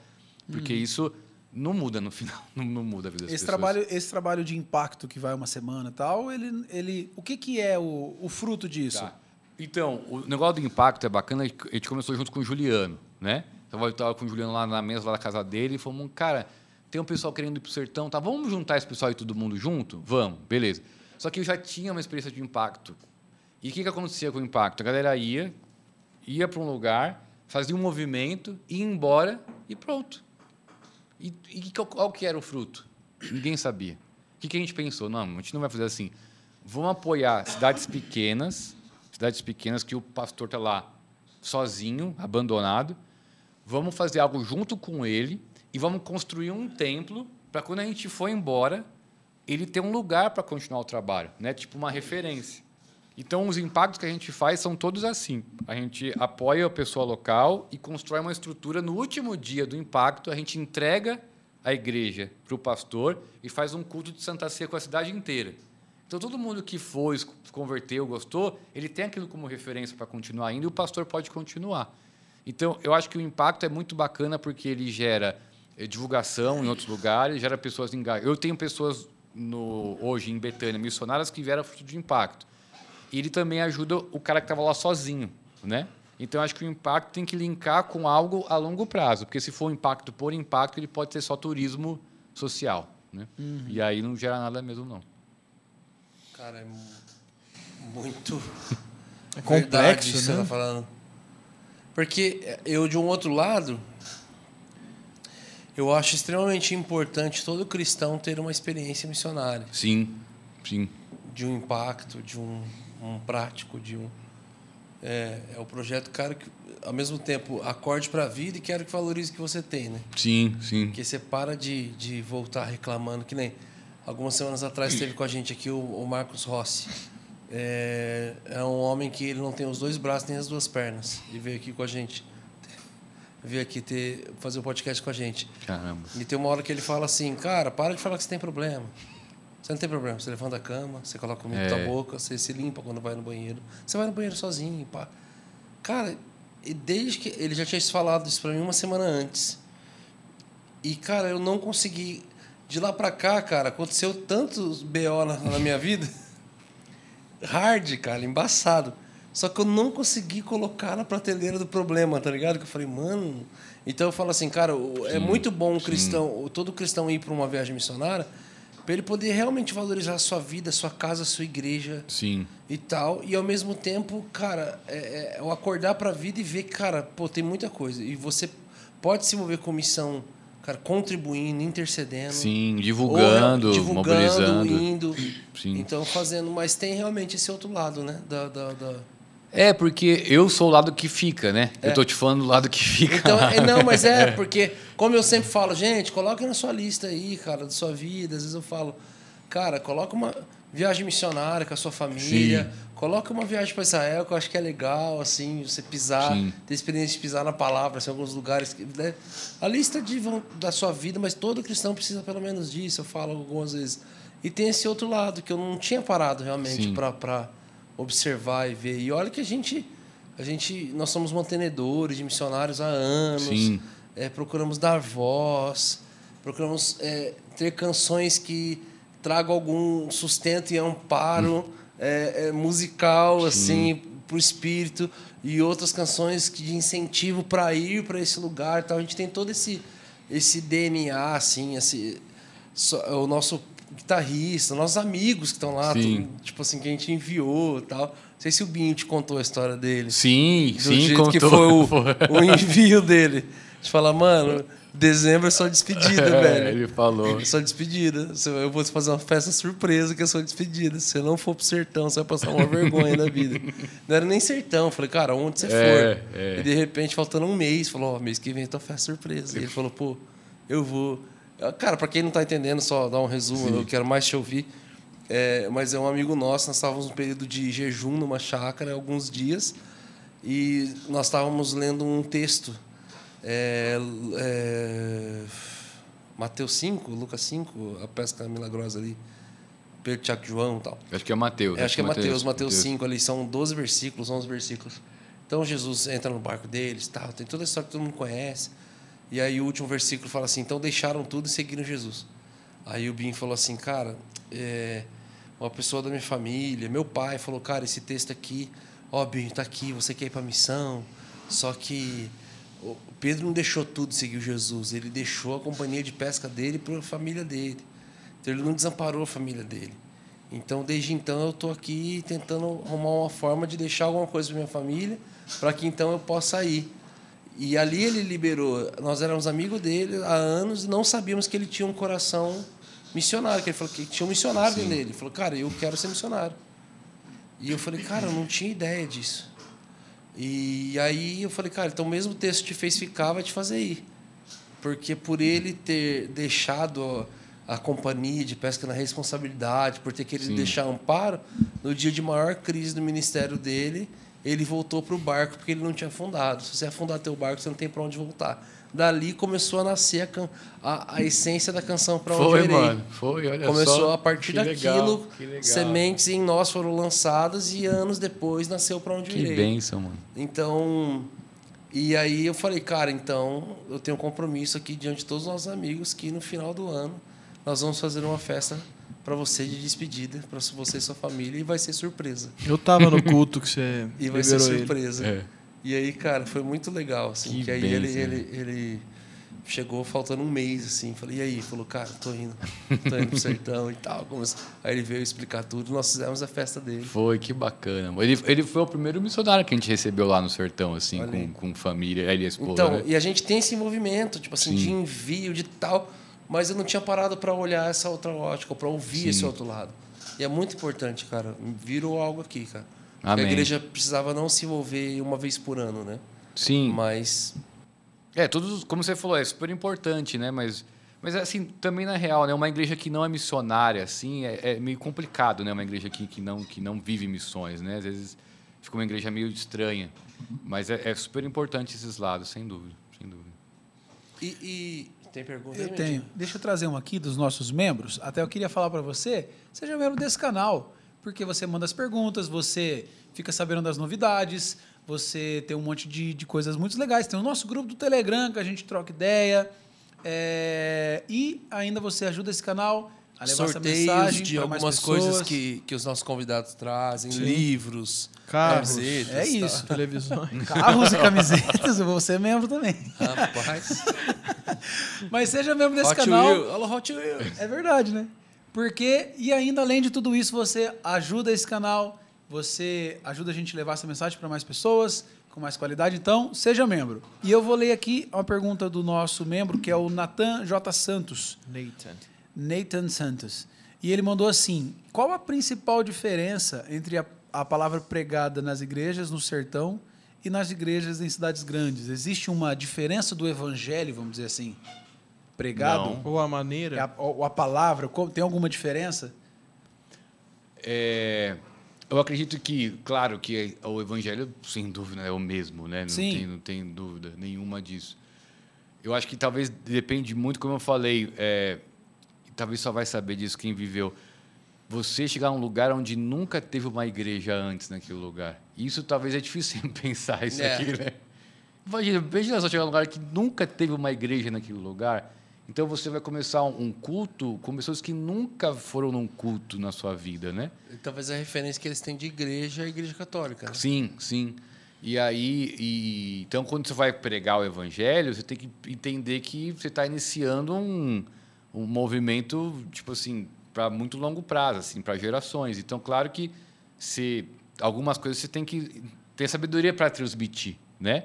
Mas o, a questão do arrependimento, da salvação só por Jesus, de, da caminhada em santidade, isso tem que existir, né? Não Ma tem como, né? Mas, mas, entre aspas, é uma palavra mais leve, mais, mais mastigadinha. Olha, Jesus. Não, eu acho não? que a única diferença é que você, como Jesus fazia das parábolas, você usa coisas do contexto para eles entenderem o que você está falando. Uhum. Mas, mano, é cajadada, é se arrependendo do pecado. Eu acho que deve ter muda. muito mais arrependimento do que até as palavras de hoje que estão sendo pregadas. Pode ser aí. do que isso, porque aqui, aqui tem muito coach, é um né? evangelho né? muito mais natural, essas muito coisas mais... assim, né?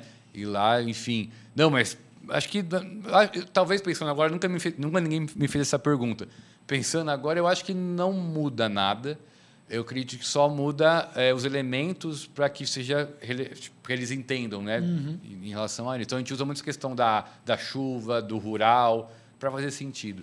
Mas a essência do, do, não muda nada. E hoje a gente está no hoje, como eu falei, 10 anos, né? A gente está num nível que a gente está formando lideranças no sertão. Então aí que tem que ser mais profundo sim, mesmo, sim. né?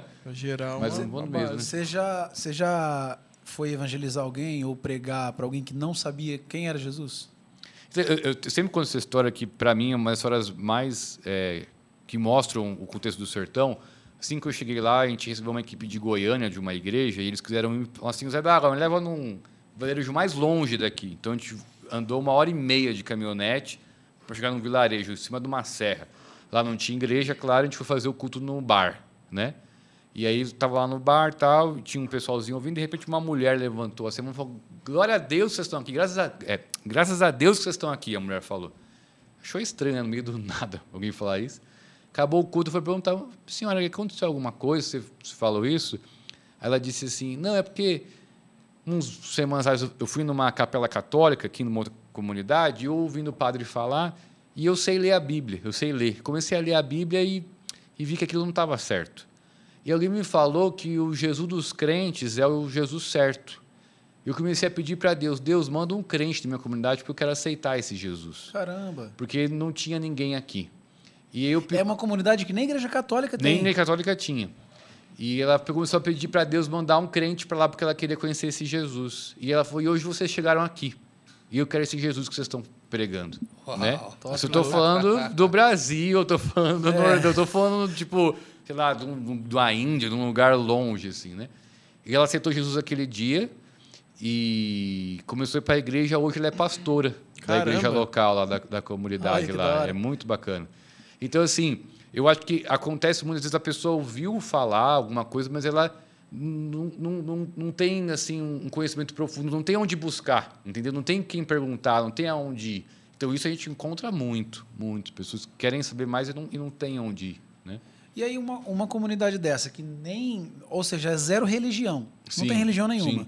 É, é, a aceitação é, é mais fácil ou mais difícil? Então, eles talvez não tinham, hoje já tem, é, um lugar de culto, mas todos eram católicos, né? Todos eram tinham alguma prática católica. Quando eu cheguei lá, isso era muito ferrenho, essa questão do o crente, não sei o quê. A, a polícia me parava na cidade. Imagina uma cidade de 7 mil habitantes que tem dois policiais e ele ainda consegue te parar. É porque ele realmente quer fazer aquilo, né? Tem alguma coisa contra você. É. E, e já chegou tipo de tentar comprar alguma coisa e não, não quiserem me vender e tal, aquela coisa toda. Então tinha algo ferrenho, mas eu acho que essa questão da igreja com esse trabalho de transformação social que a gente mostrou como evangelho, que a gente apoia todo mundo, né? Não pronto se você é católico, o que for, se você está com necessidade, a gente apoia. Então isso quebrou muita barreira. Então hoje, mano, é super tranquilo. Vocês chegaram com ações, com tudo. É, né? mas Foi 10 São anos atrás era, era pancada, mano. Era, era bem mais difícil. Existia. Então eu, eu acredito que tem cidades hoje no sertão que não tem um trabalho assim talvez um pouco maior, que ainda tem muito muita é, dificuldade, né, de, de alcançar. Sem dúvida tem. Caramba, cara, que, é, não, né, que nem você falou, não é lá na, na, na Então, Conchichina, é, né? então você vê. Caramba, Você vê que velho. coisa maluca. E a história de alguns anos atrás e do nosso país, né, mano? Tem muito ainda. A- a- tirando assim, é lógico, tem comunidade lá Sim. Uhum. na, na Amazônia que é, é, ali no Piauí ou em outro estado do Nordeste tem muita comunidade que nunca ouviu falar. É, a, a conta que a gente tem hoje são cerca de 6 mil comunidades sem nenhuma igreja no sertão. Então, 6 mil lugares que vivem pessoas que não existe nenhuma presença da igreja pregando, ensinando o evangelho. É muita muito, gente. é muito Sim. lugar, é muito. Então tem bastante trabalho para fazer ainda. Caramba. Tem Uau. bastante trabalho fazer. Só que aí, uma coisa que é, a igreja do Brasil hoje tem recursos financeiros e mão de obra para solucionar isso muito rápido. Existe um plano de ação para Não, isso? não existe. Não existe. Não existe. Então hoje eu acho que Deus nos deu recursos e pessoas para fazer isso. Basta querer, basta se movimentar em fé nisso. Porque a igreja hoje tem, uma igreja tem condição, né? Mas existe esse desafio no sertão. A gente não está falando nem O sertão, hoje, quando a gente fala sertão, é, a gente está falando sertão do Piauí, mas o sertão não é só no Piauí. né? Eu, eu- é perdão, do eu, eu falei 6 mil é o sertão todo, não é Ah, só tá, o Piauí. tá. É. Aham. O, o- o sertão ele compreende todos os estados do Nordeste, É, o menos. que a gente entende como É, sertão? Isso é bacana falar. Porque já que teve gente que falou assim, ah, eu fui no sertão, fui lá em Recife. Né? Tipo, né? Caramba, Não, mas hein? tem, mas tem, mas tem. né? Quero tirar férias lá no sertão, é, então. Foi em Recife, lá na praia. Porque assim, sertão, na verdade, o termo técnico é semiárido, né? E existe semiárido em vários lugares do mundo. Uma coisa bacana gente saber é que o sertão do Brasil é o sertão mais populoso do mundo. Então, pensando em regiões semiáridas, não tem nenhuma região semiárida do mundo com tanta gente morando como no sertão do Brasil, né? Então é um lugar populoso, porque a gente faz as comunidades pequenininhas, mas junta todo mundo, tá muita gente. Uhum. Então o sertão ele compreende todos os estados do Nordeste, menos Maranhão. Maranhão tecnicamente não tem, não tem sertão, né? E o norte de Minas, que é o Vale do Jequitinhonha, aquele, aqueles, uhum. aqueles que também é bem... que também é semiárido, né? Uhum. E semiárido é um lugar que tem normalmente um, uma precipitação de chuva, né, que chove no ano entre, 14, entre 400 a 600 milímetros de chuva. Em São Paulo isso é tipo 2.400 no ano, e no sertão é de 400 a 600 no ano, né? E tem aquela vegetação. Jequitinhonha é onde tem os quilombolas. É... Tem os quilombolas. É, minha esposa foi também. Foi também. Lá. E lá é sertão, considerado sertão, né? E tem aquela vegetação da caatinga, né? Aquela vegetação mais baixa, tal, que os caras ficam bem secos uhum. quando não chove. Então é, é uma região característica assim, né? Então assim, quando a gente fala assim, ah, choveu no sertão, tal, Deus fez o semiárido com pouca chuva. Isso foi plano de Deus fazer assim. Não é uma coisa assim, tipo, ah, não chove. Não, Deus fez assim. A gente tem que saber como. É uma região. É, é, é, um clima, né? É, é um clima. É um então, clima, é, é, chove daquele jeito mesmo. Lógico, tem ano que é pior, mas o normal é daquele jeito mesmo. Como, qual que é? Eu não sei nem se você tem essa resposta. Sim. Vamos supor que, que uma igreja. A, a, cara, eu quero implantar uma, uma, uma, uma igreja, uma base, sei lá, Sim. nessa cidade A. Tá. É, qual que é o, o, o trâmite? Você tem que enviar uma equipe antes. Como que funciona isso? Então, Boa pergunta. Eu acredito, alguém me perguntou isso ontem, né? Como que começa uma igreja no sertão? Isso, é, seria isso, seria isso a pergunta. Então, é, eu acredito que hoje existem muitas igrejas ou missões que já estão na região, né? Então, o primeiro passo é Deus me falou para ir para o Piauí ou para Pernambuco, não sei quem. Primeiro, conectar com alguém que já está lá, primeiro, né? Porque, porque, cara, você ir do nada, fazer o trabalho do zero, você vai perder tempo, dinheiro e não precisa, né? Então, conectar com alguém que está lá. Segundo, é você mandar alguém para sondar a terra, para ver, para ver como que é. Você foi para lá, tem alguém de confiança lá? Eu acho que tem alguns, alguns caminhos. Pode fazer que nem o pastor fez comigo, Zé da Água. Eu quero abrir uma igreja no sertão, não tenho é, ninguém para ir, mas eu quero apoiar você. Você tem alguém? Eu falei, tenho. Então, vou apoiar o Obedo e você abre lá, a gente abre junto. Então, você pode conhecer algum trabalho no sertão e apoiar esse trabalho para expandir. Ou você pode, se você a sua igreja tem uma condição, uma estrutura, pegar o beiro teu e mandar para o sertão e começar a abrir igrejas lá, né? Tem uma igreja de BH chama Igreja Batista Central do Paulo pastor Mazzoni. Paulo Mazzoni. Cara, eles literalmente foram para o sertão e começaram a abrir igreja lá. Mandaram os, o pessoal dele para o sertão, literalmente mandaram, você quer, você quer ser missionário? Tá, então vai para o sertão. E já tem acho que umas quatro ou cinco igrejas abertas lá. Então, bombando. Qu quanto, que, quanto que custa financeiramente? Você tem noção? Cara, isso é uma coisa boa. Não sei se é boa. Pode ser. Posso, posso falar. interessante. É interessante, porque falar boa pode é. fazer meio ruim. Porque o custo no sertão é muito baixo. Né? Então, um casal local, né, eu digo local, com um salário mínimo, mano, já está um, um, sustento bacana. Né? Mil, mil reais lá, você, é, mil e duzentos. O, o, aluguel de uma casa lá é 200 reais. Nossa. Né? Então, você não tem nem por onde gastar, você não tem shopping, você não tem nada, né? Então, isso é bom no sentido de que é uma missão que não é cara, uhum. né? no sentido que não, não, não é cara. Mas se vir alguém de São Paulo para lá, então às vezes o custo é um pouquinho maior, porque o cara quer morar numa casa um pouco melhor, quer ficar indo no shopping, na outra cidade, enfim, é diferente. Mas alguém da cidade, local mesmo não é caro para você manter. Então, por isso que eu falo que a gente tem tudo para invadir o sertão com força e fazer uma diferença, né? Tem tudo, porque hoje já tem muita coisa acontecendo que dá para você apoiar e expandir muito. Né? E uma questão também que vocês devem ter passado muito lá foram de vários missionários que foram e foram, né? Vai lá, foram e não voltaram. Né, não, não foram para lá, somaram com vocês na missão e, cara, precisaram voltar, tiveram direção de voltar, ou desistiram da missão e por aí vai. É. E é menos lá, o riso vem rindo para não chorar. Não, é que missionário, missionário é, é, um povo muito bacana, porque, tipo assim, aconteceu comigo várias vezes. Mano, o trabalho tá bombando, velho. Você tá arrebentando ali. Mas você tá muito bom. Aí o cara chega e fala assim, mano, Deus mandou eu ir para lugar tal. Semana que vem ele vai embora. você fica sozinho lá. E, tipo, era a hora que eu gostava mais mas arrebentando, já aconteceu várias vezes comigo. Mas aí né? você vai falar o quê pro cara? Mano, eu, eu sempre pergunto a mesma coisa. é Deus que está falando? A pessoa fala, é. Então vai.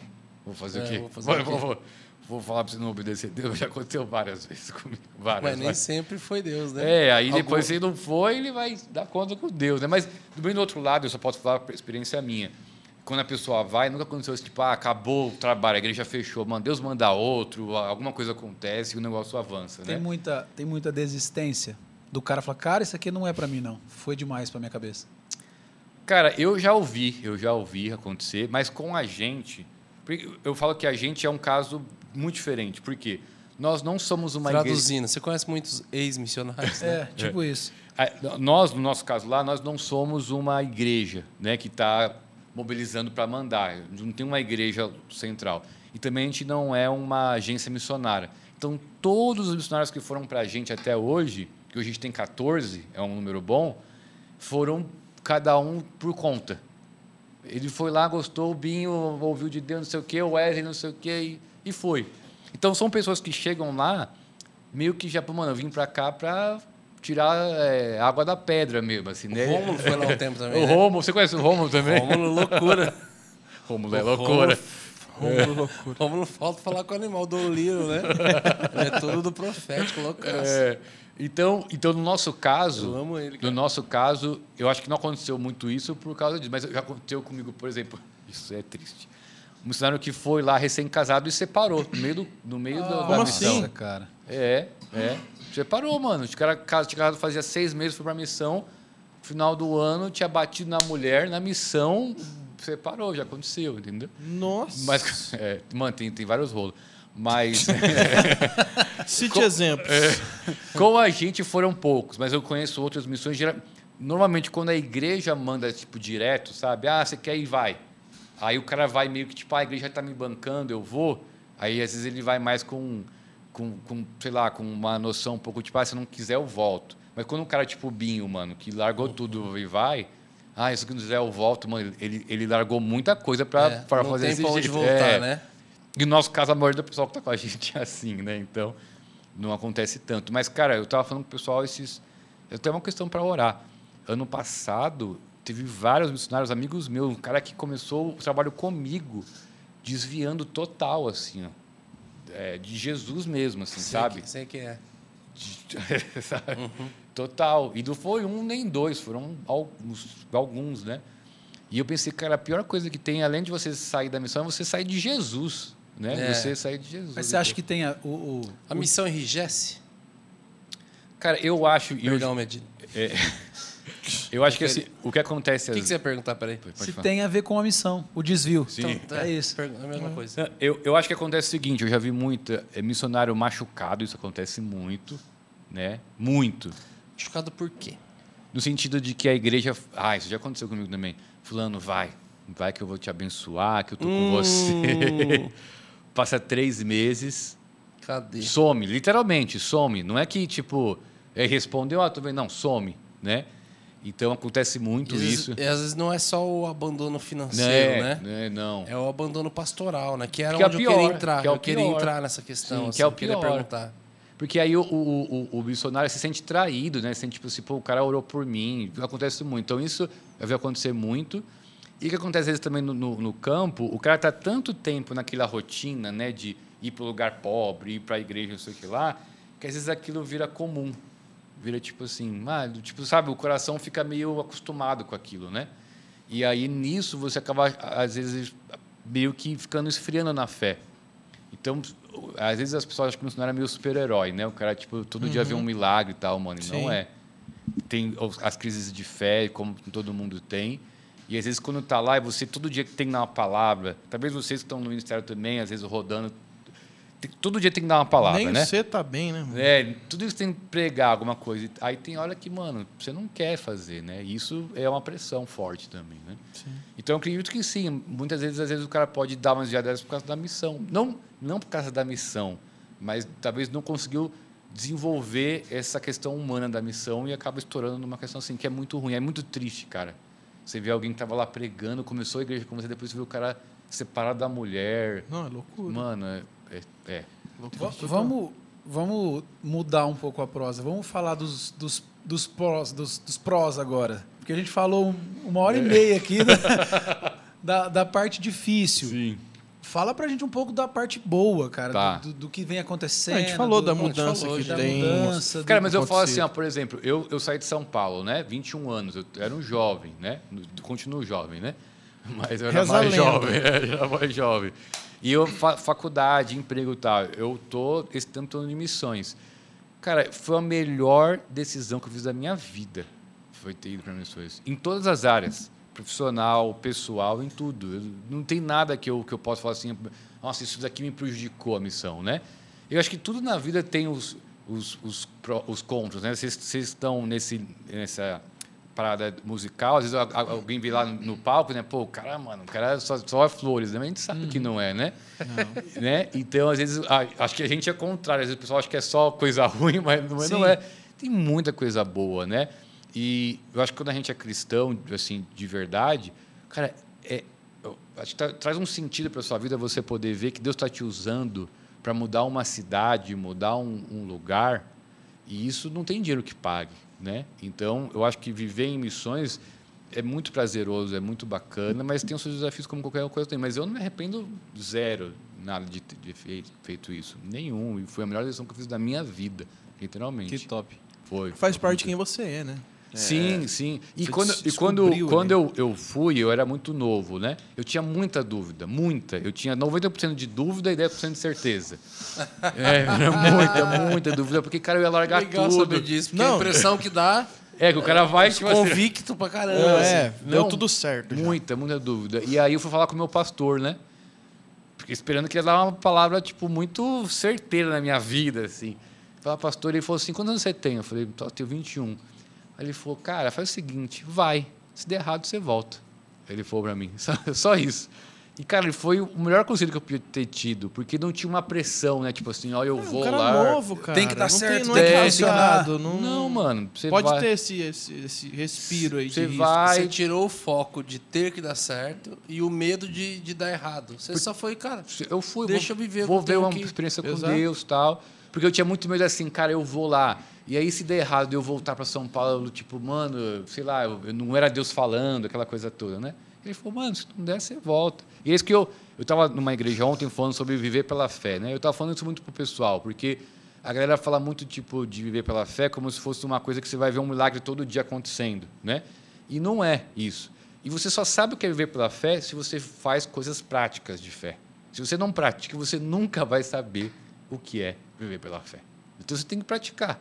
E aí você fica com medo, né? Mas será que é Deus? Será que não é? Não sei o quê. E aí eu fui, cara, e graças a Deus que eu fui, porque senão eu não estaria com vocês aqui hoje, com Sim. certeza. Não estaria com vocês aqui. Então, Sim. é, é isso, é viver pela fé de forma prática, né?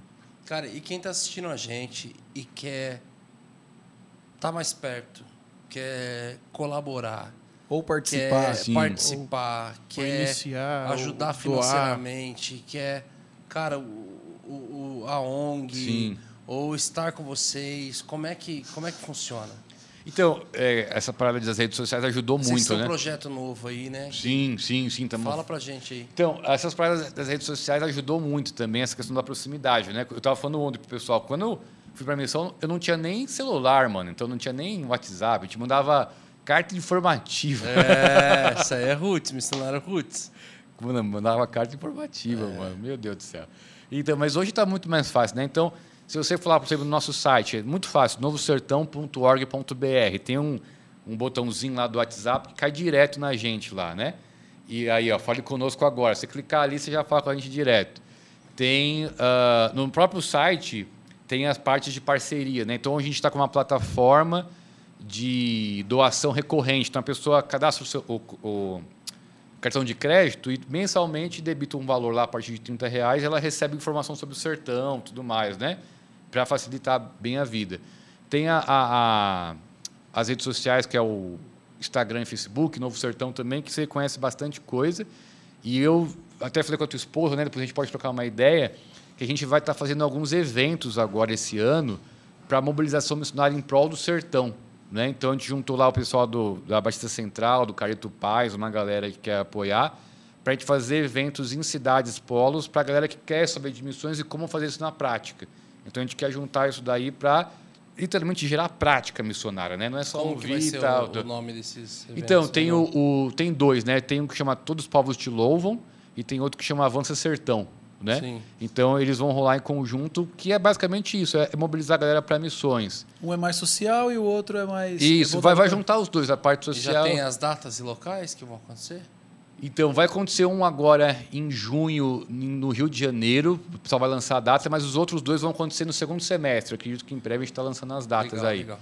Mas ah, é, é- é uma coisa bem objetiva. É pegar essa molecada, quem quiser, profissional também, que quer ter uma prática missionária, como que eu faço isso? Vem cá, vamos trocar uma ideia e vamos fazer isso acontecer, né?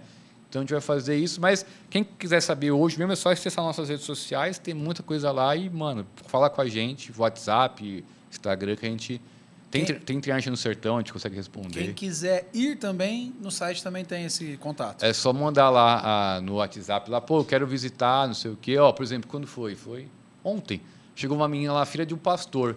Vai passar seis meses lá com a gente. Né? Tá frio, mano. Agora, ar- deu, agora deu frio. Pra Tá dar uma- feio, né? É, você veio, Vim trazer o, o, o veio na frio. judiação. Chamou na presbiteriana e veio. Então essa menina vai passar seis meses com a gente lá, filha de um pastor, queria ter uma experiência missionária, falou com a gente, vai passar seis meses lá. Então também é só trocar uma ideia que tem espaço só para receber voluntário lá, é bem bacana. E o impacto acontece quantas vezes ao ano? Então, o impacto acontece geralmente em julho e janeiro, né? mas com a pandemia tiraram uma parada. A gente está pensando em voltar em julho agora, que é justamente para fazer nessa cidade onde a gente vai começar a igreja com o casal local do sertão, que né? maneiro. Então a gente vai fazer um impacto para ajudar eles a startar a igreja lá. Vai ser Que bem legal. bacana, vai ser Vai ser bem. que cidade? Em Patos, chama Patos do Piauí. Patos do Patos Piauí. do Piauí, isso. Fica tudo ali por perto de Betânia? Fica perto, ou- mano, fica perto, fica perto. A gente escolheu um lugar perto do Cara, pertinho, seis horas. É. Assim, falei, Seis horas de estrada de terra. per... Botucatu Pro cara ali, né? eu ia falar agora de Botucatu, cara.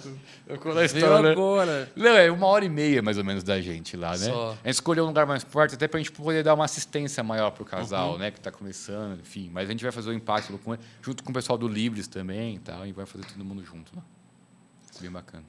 Qual é a maior necessidade hoje para os missionários que estão Tá. no sertão? Cara, eu vou falar de uma forma meio, meio geral, assim, né? Sim, sim. Eu acho que a maior necessidade são igrejas que querem realmente viver a missão, né? Como você falou da questão pastoral, às vezes um pastor não tem grana para dar. Difícil, né? Tipo, o cara não tem 20 reais, mas enfim. É, mas ele pode acompanhar a pessoa, né? Ligar uma vez por semana, orar com ele e isso faz uma baita diferença. E tem muito missionário que não tem isso. Então, a gente precisava de igrejas que quisessem viver realmente a missão, né? E, e que abraçassem essas, essas pessoas, né?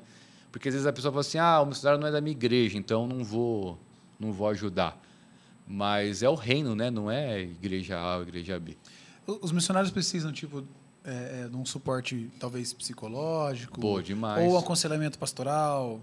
Esse tipo de coisa tem como ajudar Sim. também? Cara, ó, eu vou te contar bem rápido. Em 2017, eu tive meu filho Joaquim e eu já estava em missão, né?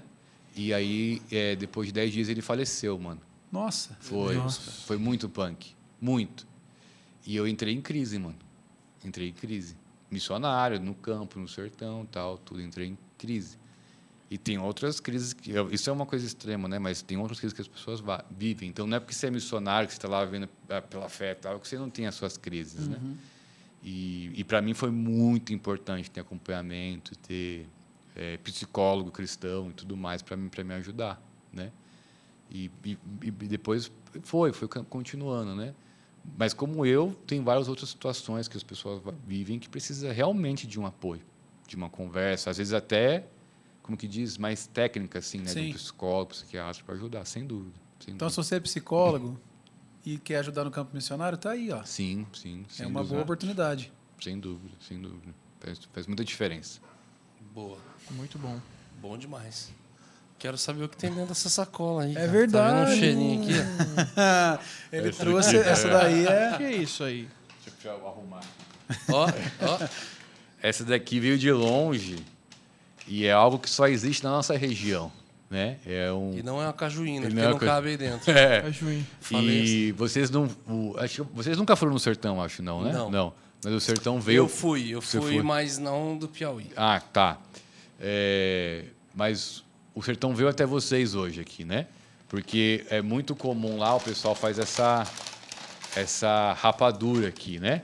Mas é uma rapadura, quando fala rapadura, o pessoal acha que é aquela pedra doce que Sim, você fica chupando o é. dia inteiro, mas não é. Que não dá nem pra morder. É, essa aqui é uma molinha com coco e tal, então eu entrego pra Que vocês legal, aqui a rapadura do Deu sertão. na mão do Gorgo, imagina. É. Você é da academia.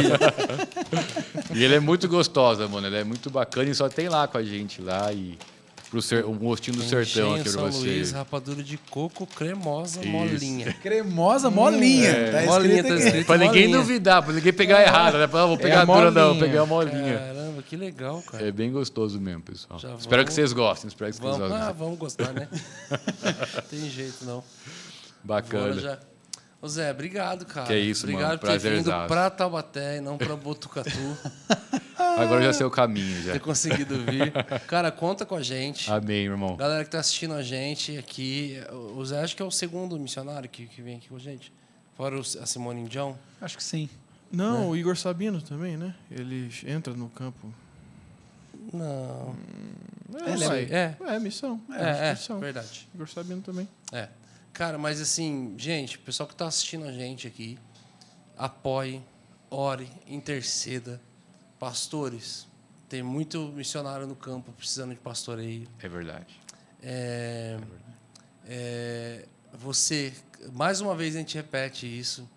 Gente, não tem como gente falar que você não tem ah, 10 reais, 20 reais, 50 reais, ou seja lá qual for a sua realidade, para você falar, cara, eu, eu preciso investir em missão.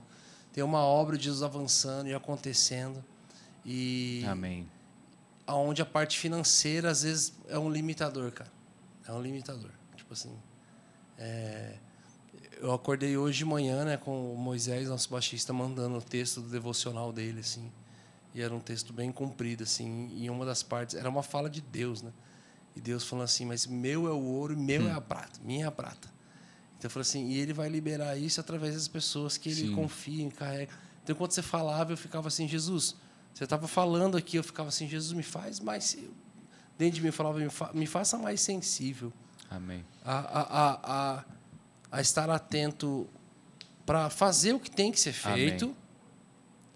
e para também estar sensível a ouvir a sua voz e direções que, Amém. vão suprir, que vão. Como a gente quer ser canal para isso. Amém. A Simone e o John vieram aqui para a gente foi uma surpresa. Assim, eles são missionários e nós demoramos alguns dias né, para soltar os Sim. episódios e tal. E ele falou quando o dia que o episódio ia sair, eles eles estavam na base missionária deles lá e eles tiveram uma reunião com a equipe, com toda a equipe Sim. e falou gente, falou que foi a reunião mais punk da história deles, porque eles juntaram todos os missionários e alunos da base, não só os, os missionários. Falou assim, gente, amanhã nós não temos é, comida. Caramba, mano. Amanhã e não tem da onde tirar. Falou, não tem como tirar de uma escola ou tirar de remanejar algumas coisas para depois suprir. E a galera no pessoal não tinha também para somar para fazer todo mundo. Falou, gente, isso aí, vamos comer hoje e amanhã a gente não sabe, Deus proverá. Caramba. E aí eles saíram da reunião, o Vona mandou para eles, ó, sai hoje à noite o hub. Uhum. E aí, naquele hub, nós fizemos um episódio com eles de três horas e pouco, assim. Olha. E no final a gente falou muito sobre isso, sobre sustento, missionário, Kanban. Resumindo, assim, durante o hub, eh, eles, eles começaram a chegar, começou a cair Pix na, na Sério, conta do- da, da missão deles, assim. Ele falou assim, a gente sabe que é do hub, porque foi, era assim, dois- eh, 2,70, Sim. 3 e não sei quanto, 4 e tal lá, e, e já assim, 5 e Bem, 80. E foi indo, foi indo, foi indo. Falei assim, sim, e, e no fim, quanto que entrou? Ela falou, 30 mil, Bruno. Sério, mano. Eu Mano, falei, que? Eu nem sabia que- mil. Olha só. Eles cara. conseguiram, eles montaram hoje um, um- eles têm uma galera hoje que eles conseguem encaminhar. Tá chegando tanta gente até eles, falam, cara, eu quero abraçar, eu quero ser um mantenedor de um Sim, missionário. Então eles sim. olham e falam, ó, então a gente, vocês vão adotar esses missionários aqui, vão conectar Benção. vocês, independente do que é, do que seja, quanto seja. Então é, hoje eles têm um departamento para. Então, gente, novamente está lançado esse desafio É. aqui para a do galera Hub. do Hub. Você que tá assistindo o desafio. Vamos abraçar Vamos aqui, levantar essa semente aí. sertão agora. Amém, vamos amém. levantar. Entra lá em contato com eles. Tem no site deles tem um Fale Conosco. Tem Pix, tem tudo? Tem Tem tudo, tudo lá, tem gente. tudo lá, tem tudo lá. Vai, manda, confia, acredita. Vamos lá, estica a sua generosidade. Se foi você aquela vez, continue agora. Amém. Vamos para cima, vocês que estão assistindo a gente, tem muita coisa acontecendo. Amém. Acompanhem, entre no, no site deles, que é novosertão.org.br. novosertão.org.br. Aqui na descrição desse podcast vai estar tudo ali embaixo. O link deles, todas as coisas. Vamos com a gente para os eventos que vão acontecer. Amém, amém. Você quer conhecer mais sobre missão, vai para o impacto. Isso aí. É, envie, converse com o seu pastor. Cara, fala para mim. Isso aqui é muito legal, velho, porque isso aí meu coração queima demais. Sim. A sua igreja é uma igreja muito saudável, né, velho? Ah, A Imosp? Imosp. Sim, sim. E a sua igreja, cara, ouve isso aqui. A sua igreja faz um esquema de ir para lá para servir os missionários, sim, né? Sim. Cara, o dia que o Wesley me falou, porque eu tava assim, Wesley, eu tô incomodado, velho. Tipo assim, cara, a gente tem seis famílias de missionários que a gente sustenta, tem isso, tem aquilo. Mas eu falei, cara, mas tem mais, cara. E Eu, eu quero entender e tal. E a hora que ele, ele, ele falou do que a sua igreja fazia, cara, meu coração, assim, queimou, cara. Que eu falei, legal. velho, eu preciso encontrar outros amigos. Então, o coração queimando, eu quero fazer algo Amém, semelhante. amém. Eu não sei aonde vai ser, não sei se vai ser no sertão, Sim. onde vai ser, mas compartilha com a Claro. gente a questão de como a sua igreja Bacana. Porque- Acho que foi muito o que vocês falaram agora da saúde mental, essas coisas É, assim, é. né? Porque a minha igreja é Igreja Missionária Oriental de São Paulo, então eles têm uma parada de missão forte. Acho que, tipo, tinham, sei lá, eles sustentam uns 50 missionários lá. Só que é, eles entenderam em algum momento que ah, o chamado deles não era para ir fazer uma viagem missionária para evangelizar, mas para cuidar do missionário que estava no campo, né? Então eles, eles fizeram uma viagem missionária com as pessoas da igreja para cuidar dos missionários. Então eles levaram é, tem um, um- um hambúrguer famoso, não sei se é famoso, acho que é lá em São Paulo, chama Holy Burger, Ah, né? Sim. É famoso. É famoso. Bem Oh. famoso. E ele era da nossa igreja lá, o Gabriel, né? E aí o Gabriel doou, mano, as paradas do hambúrguer e tal. Eles chegaram lá e fizeram uma noite do hambúrguer com as, com as famílias e levaram uma psicóloga para atender a galera. E fizeram um dia num, num sítio para as crianças dos missionários poderem brincar tal, tudo. E, cara, no final os missionários estavam chorando, assim, literalmente falando. A galera estava chorando porque muitos deles nunca tinham vivido isso no campo, assim, né? Alguém cuidar deles, né? E, e no final isso ajuda para que a pessoa veja assim, poxa, eu estou no lugar certo, né? Eu vou, vou avançar, né? E aí eles começaram a fazer isso todo ano, né? Todo ano eles iam lá para cuidar dos missionários. E, e- e realmente foi uma coisa que marcou a vida de muita gente, assim, que estava no campo, né? Ver tipo, mano, Deus tem cuidado de mim, né? Isso é muito bacana. Muito Amém. bacana. Amém, muito legal. Glória a Deus. Amém, amém, amém. É amém. isso aí, gente. Fica o desafio. Amém. Aqui embaixo tem o link e o, o que, que vai ter embaixo, Medina? Eu Acho não que- eu acho que o link pro site é a melhor Pro coisa. site, é. melhor É, coisa. coloca É a o melhor coisa. Cara, mas não é melhor também já ter ali o, O Pix, Pix direto? deles? Pode já, ser vamos, também. Vamos facilitar. Eu acho que assim, já coloca o site, já coloca o WhatsApp do site, já coloca o Pix também. Porque às vezes vai ter pessoas que, cara, o que elas vão fazer é já programar um negócio e deixar. Vai ter pessoas que vão querer entrar para saber as datas dos eventos, para querer participar. Então vai ter gente, cara, acho que vai ter N formas ali, então vamos Passa, é, facilitar. já passa pra gente, então, o Facilitar. Pix, a chave Pix Tá. e o, e o É. WhatsApp que a gente já põe. Fechou, Então, quem fechou. quiser entrar no site vai entrar, quem quiser entrar em contato no WhatsApp vai entrar, Isso. quem quiser já fazer algo já vai ter. E em nome de Jesus vai, Amém. vai ser uma bênção. Aleluia! mais. Vamos Amém. cobrir a meta lá do Simone Lindão, aquela meta que nem tinha meta. Vamos deixar a meta. meta aberta e, e quando do, passar a gente Vamos aumenta, dobrar, vamos dobrar gente a dobra a meta. meta. E Vamos É estocar isso. vento e vento espírito que sopra sobre nós. E saudar a mandioca e fazer tudo que tem que fazer. Gente, Deus abençoe, tamo junto. Amém. Mano, obrigado. Obrigado, pessoal. Foi um privilégio, viu? Um prazer estar com vocês, de verdade. Prazer, Prazer foi é nosso. Deus Nossa, continue é usando a vida de vocês aí para expandir e para levar essa Amém. mensagem para muito mais gente. Em nome de Amém. Jesus. Amém. Amém. Amém. Obrigado. Amém. É isso, valeu, meus amigos. Compartilha esse vídeo porque essa mensagem precisa ir pra frente. É isso aí. Então, marca seu amigo aí, compartilha e é isso aí. É nóis. Abraço. Valeu, valeu. Valeu. Valeu.